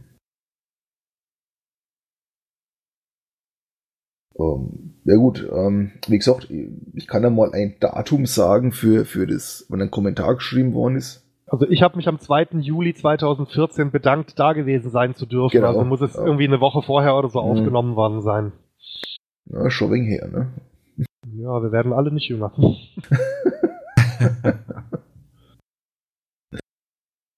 jo. Tja, ähm, dann Planungen haben wir, nix steht an. Hast du noch irgendeine Idee, Sven? Ja, und zwar, wo kann man dich denn nächstes Jahr sehen? Auf welchem Podcast-Event? Na, auf jeden Fall auf Podstock. Da werde ich alles dran setzen, ähm, dass ich da wieder da dabei sein kann. Ähm, das soll wohl, wie ich Leuten gehört habe, wieder am selben Ort stattfinden, wie es dieses Jahr stattgefunden hat, also in, in Sorschied im Hunsrück. Und ähm, ansonsten weiß ich es ehrlich gesagt noch nicht genau. Weil, äh, ja, diese, mein Chef ist halt auch immer so ein bisschen spontan, was Urlaube außerhalb der Sommerferien angeht. Ne? Also da, wo andere mich vielleicht darum beneiden, ich soll ja in unseren Sommerferien Urlaub nehmen, weil wir halt sehr viel auch mit, Schu äh, mit Schulen arbeiten und da ist halt am wenigsten los bei uns. Aber so diese anderen äh, Jahreszeiten, da sind wir immer recht gut ausgelastet. Also so von Januar bis April, also so Essen ist ja glaube ich immer im Februar, wenn ich das richtig weiß, wird es bei mir so ein bisschen eng. Und äh, ja, so Sachen wie jetzt der Kongress. Also hätte ich zwar jetzt dieses Jahr Zeit gehabt, hinzugehen, ich habe es aber leider erst äh, viel zu spät erfahren, dass ich Zeit habe. Da konnte ich mich auch nicht drauf vorbereiten, sonst äh, würde ich da vielleicht auch mal gerne hingehen. Was mich persönlich nur interessiert, gehst du auch zu Geocaching-Events und sowas oder machst du sowas gar nicht? Ich glaube, ich bin der einzige aktive Geocacher in Deutschland, der noch nie auf einem Geocaching-Event oh, gewesen ist. Oh, da, da liegst du verkehrt. Ganz viele meiden ja. die Massen. Nicht umsonst gibt es einen Geocaching-Podcast, der sich die schweigende Mehrheit nennt. Oh, den kenne ich noch gar nicht. Oh, den solltest du hören. Das ist ein sehr, sehr ja, man muss diesen Stil schon mögen. Das sind so die beiden älteren Herren auf dem Balkon, die auch schon mal ein ruppiges Wort oder auch mal nicht unbedingt Mainstream reden. Solltest du dir unbedingt anhören. Debody ist einer von mir sehr geschätzten Person, der seit 2004 oder 2003 schon das Hobby betreibt, wirklich durch alle Höhen und Tiefen gegangen ist und auch sämtliche Leute kennt und die Szene auch sehr gut einschätzen kann. Und der Tracer, mit dem er das mit, Mittlerweile ist das der dritte, glaube ich, in diesem Podcast, der dort neben Debody halt mitmacht. Äh, sehr empfehlenswert, wenn man auch gerne mal ein bisschen kritische Sichtweisen zu diesem Hobby mag. Ah ja, danke schön. Da werde ich mal reinhören. Also äh, es ist bei mir gar nicht die Angst vor ähm, äh, vor Menschenmassen. Also ich weiß jetzt nicht, ob ich jetzt direkt mit einem Mega- oder Giga-Event anfangen würde, jetzt aber auf so einen lokalen Stammtisch würde ich wohl schon auch mal gehen. Also da habe ich jetzt äh, keine Berührungsängste. Aber hat sich einfach noch nicht ergeben. Hat sich noch nicht ergeben. Mhm. Ich, ich gucke da jetzt auch nicht so regelmäßig auf der Seite nach, wann es da neue Events gibt. Ähm, ich bin jetzt dann mehr derjenige, wenn ich jetzt weiß, ich habe dann eben keine Ahnung irgendwo in äh, Dijon nächste Woche sechs Stunden Freizeit, dann hole ich mir halt die Pocket Query und äh, gucke, dass ich auf meinen auf mein Navi, auf mein GPS-Gerät okay. dann entsprechend Caches äh, draufpacke, dort wo ich weiß, dass ich Freizeit haben werde und laufe dann aber auch relativ ziellos rum und gucke einfach, was so auf meinem Weg liegt. Mhm. Und ich mache es eben halt genau so, wenn ich jetzt zum Beispiel weiß, übernächste Woche bin ich von Mittwoch auf Donnerstag in Berlin, da habe ich eine Übernachtung, dann gucke ich tatsächlich als erstes, gibt es den Mittwochabend vielleicht in Berlin ein Event, wo ich hingehen könnte. Vor dem Cashen quasi noch. Das äh, würde ich dann bevorzugen. Ah, ja, Neue okay. Leute kennenlernen und äh, ja ja, müsste ich mich vielleicht mal ein bisschen stärker damit befassen, aber bis jetzt hat sich also so wirklich Event noch nicht ergeben, aber ich habe mich jetzt auch schon ganz gezielt mit äh, lokalen Geocachern getroffen, die ich vorher nicht gekannt habe, um dann gemeinsam irgendwie einen schönen Nachtcache oder irgendwas Aufwendigeres anzugehen, dann so im kleinen Team von drei, vier Leuten dann. Da, da habe ich dann schon auch mitgemacht. Mhm. Aber wie gesagt, Podcast wahrscheinlich nur Sorsheet. Äh, bis jetzt ist mal nur Sorsheet geplant, ja. Alles andere dann vielleicht sehr, sehr kurzfristig. Also ich bin ja auch schon mal, wenn ich dann ähm, kurzfristig die Gelegenheit hatte, dann zum Beispiel auch schon mal nach Solingen gefahren, als es das Hörertreffen gab von Hit Miss Germany, als die ihre hundertste Folge da in dem Wirtshaus aufgenommen haben. Ähm, aber so Sachen, die kann ich bei mir leider nie lang vorher planen. Da kriege ich dann eben mit, oh, das findet übermorgen statt, könnte klappen. Und das klappt dann eben auch meistens nur bei so kleineren Veranstaltungen, weil jetzt eben so Sachen wie der Kongress, die so früh dann ausverkauft sind, da brauche ich, wenn ich am, am 23. Dezember erfahre, Mensch, äh, ich habe frei vom 26. bis zum 30. Da brauche ich dann nicht mehr auf gut Glück nach Hamburg fahren, 800 Kilometer. Das äh, ja, klar. Ist, ist sinnlos. Und da ist es auch, glaube ich, fast unmöglich, ohne Beziehungen dann auch noch reinzukommen. Ja, das habe ich auch gehört. Gut, ich weiß nicht, ob ich vielleicht sogar, wenn ich mich anstrengen würde, irgendwie jemanden finden würde, ähm, der da das entsprechende Vitamin B hat und den ich kenne. Das kann natürlich sein. Ich habe mich da jetzt auch gar nicht aktiv drum bemüht, muss ich ehrlich sagen. Also der Kongress würde mich mal sehr interessieren, aber ähm, ja, und mir speziell, ich habe es ja gar nicht so weit. Aber was mir wirklich fehlt, ist so ein Tagesticket dass ich sage, ich würde gerne morgen, meinetwegen von neun bis 18 Uhr gerne mal da sein, einfach mal so für einen ersten Eindruck. Das fehlt mir so ein bisschen, dass es da nur diese ja, 100 Euro Tickets quasi gibt und wenn ich dann nur für ein paar Stunden bleiben möchte, ist es mir einfach zu viel Geld. Ach so, das gibt's gar nicht. Da kannst du nur für die komplette Veranstaltung. Also meines Wissens gab es keine Tagestickets für nur einen Tag. Ah, okay, das wusste ich nicht, ne? Ich meine, das war ja, glaube ich, bei Podstock immer ganz gut von Branko genau. gelöst. Ähm, wer halt nur mal durchschnuppern wollte, der, der schnupperte halt mal äh, nur mal schnell durch und das ja, hat dann im so. Prinzip nur die Flatrate für Essen und Getränke bezahlt. Das mhm. durfte ich ja auch so erleben. Wie ich das erste Mal da war, äh, bin ich ja auch im Prinzip so auf völlig blauen Dunst, hatte ihn nur angeschrieben, darf ich kommen? Ja klar, mach mal. Und ich sage, ja, was soll ich denn bezahlen und so? Ja, sagt er, schmeißen 20 für Getränke in die Kasse und damit hat sich das erledigt. Und das fand ich also sehr, sehr angenehm. Aber gut, bei 14.000 Leuten ist das natürlich nicht machbar. Nee, da muss natürlich schon ein bestimmtes Konzept und natürlich auch eine strenge Straffung der Regeln und sowas eingehalten werden, weil ansonsten geht's da, glaube ich, drunter und drüber. Aber ich glaube, das haben die gut im Griff da. Ja, ich denke mal, bei so vielen Leuten, da brauchst du die Regeln allein schon auch aus Sicherheitsgründen, ne? Weil, wenn du dann am Ende gar nicht mehr weißt, wie viele Leute ungefähr da sind, weil jeder irgendwie reinkommt, und dann passiert vielleicht in dem, dem, Gebäude irgendwas, dass Rettungskräfte zum Einsatz kommen müssen und äh, stehst dann als Veranstalter da, meinst, ja, könnten 11.000 sein, könnten auch 16.000 sein, so genau mhm. wissen wir das gar nicht, dann ist es vielleicht auch ungünstig. Und dann gibt's auch Stress, ja. Ja, dann kannst du dich äh, warm anziehen, wenn was passiert. Ich denke, solange nichts passiert, wäre es vermutlich egal, solange alle genug zu essen, zu trinken und genug WLAN haben. Aber äh, sobald dann irgendwas passieren würde, wäre es, glaube ich, dann äh, richtig übel. Tja, Sven, hast du noch eine Frage zu irgendwelchen Events? Äh, zu Events nicht, aber eine Frage, die wir bis jetzt jeden Gast gestellt haben und somit stellen wir die auch dir, äh, Daniel. Und zwar, möchtest du unseren Hörern in eigener Sache noch was mitteilen? Ja, äh, ich meine, schamlose Eigenwerbung haben wir jetzt ja schon genug für mein Zeugs gemacht. Ich kann natürlich jeden einladen, da mal reinzuhören, wer es noch nicht kennt, äh, und dann selber zu entscheiden, ob es äh, ihr oder ihm gefällt oder nicht. Ähm, und ansonsten, ja, seid ein bisschen entspannter, wenn es um die Wahl des Betriebssystems und um die Verteidigung geht. Und äh, Hauptsache, Hauptsache, man hat Spaß mit dem, was man benutzt, und dann ist doch alles gut. Genau schönes Schlusswort eigentlich. Wir haben irgendwas übersprungen, Sven, ne? weil die Frage, würdest du dir noch irgendwas Besonderes für die deutschsprachige Podcasterlandschaft wünschen? Gibt es ja. irgendwas, was du vielleicht als Idee hättest und gerne verbreiten würdest oder so? Oder einfach auch nur seid nett miteinander und habt euch alle lieb? Ja, das findet ja fast, äh, fast durchgehend schon statt. Also ich äh, nehmen die Szene als relativ äh, friedfertig und, äh, und freundlich im Umgang miteinander wahr. Natürlich gibt es auch immer mal äh, kleine Kabeleien oder sonst was oder dass Leute nicht so gut miteinander auskommen, aber ich finde eigentlich, dass wir da alle, äh, alle zusammen, also jetzt die, die großen Profis, die mit ihrem Podcast Geld verdienen, bis hin zu dem äh, kleinen Nischen-Hobby-Podcast, der vielleicht mit seinem äh, Randthema nur 20 Interessierte anspricht. Ich finde, dass wir eine ganz gute Durchmischung haben und dass da äh, eigentlich jeder drin willkommen ist, der äh, meint, er muss irgendwas veröffentlichen und es dann auch einfach tun kann und da nicht schief für angeschaut wird. Ich denke, dass wir da eine ganz gute Community auch haben und das kann gerne noch lange so bleiben. Das, das würde ich mir schon wünschen. Dem entnehme ich, dass du dich rundum wohlfühlst. Ja, also ich habe jetzt äh, bei allen Treffen im Podcast-Bereich, also diese drei Podstocks eben und dann die paar Hörertreffen, auf denen ich schon war, eigentlich nie unangenehme Menschen kennengelernt. Natürlich äh, hast du dann zu dem einen äh, den besseren Draht und den, den intensiveren Kontakt als zu dem anderen. Das ist, glaube ich, ganz normal.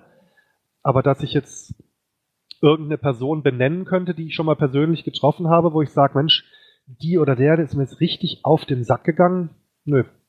Hat, Schön. nicht, statt, hat nicht stattgefunden. Und so soll es bleiben. Auf jeden Fall, ja. Ja. So soll es bleiben.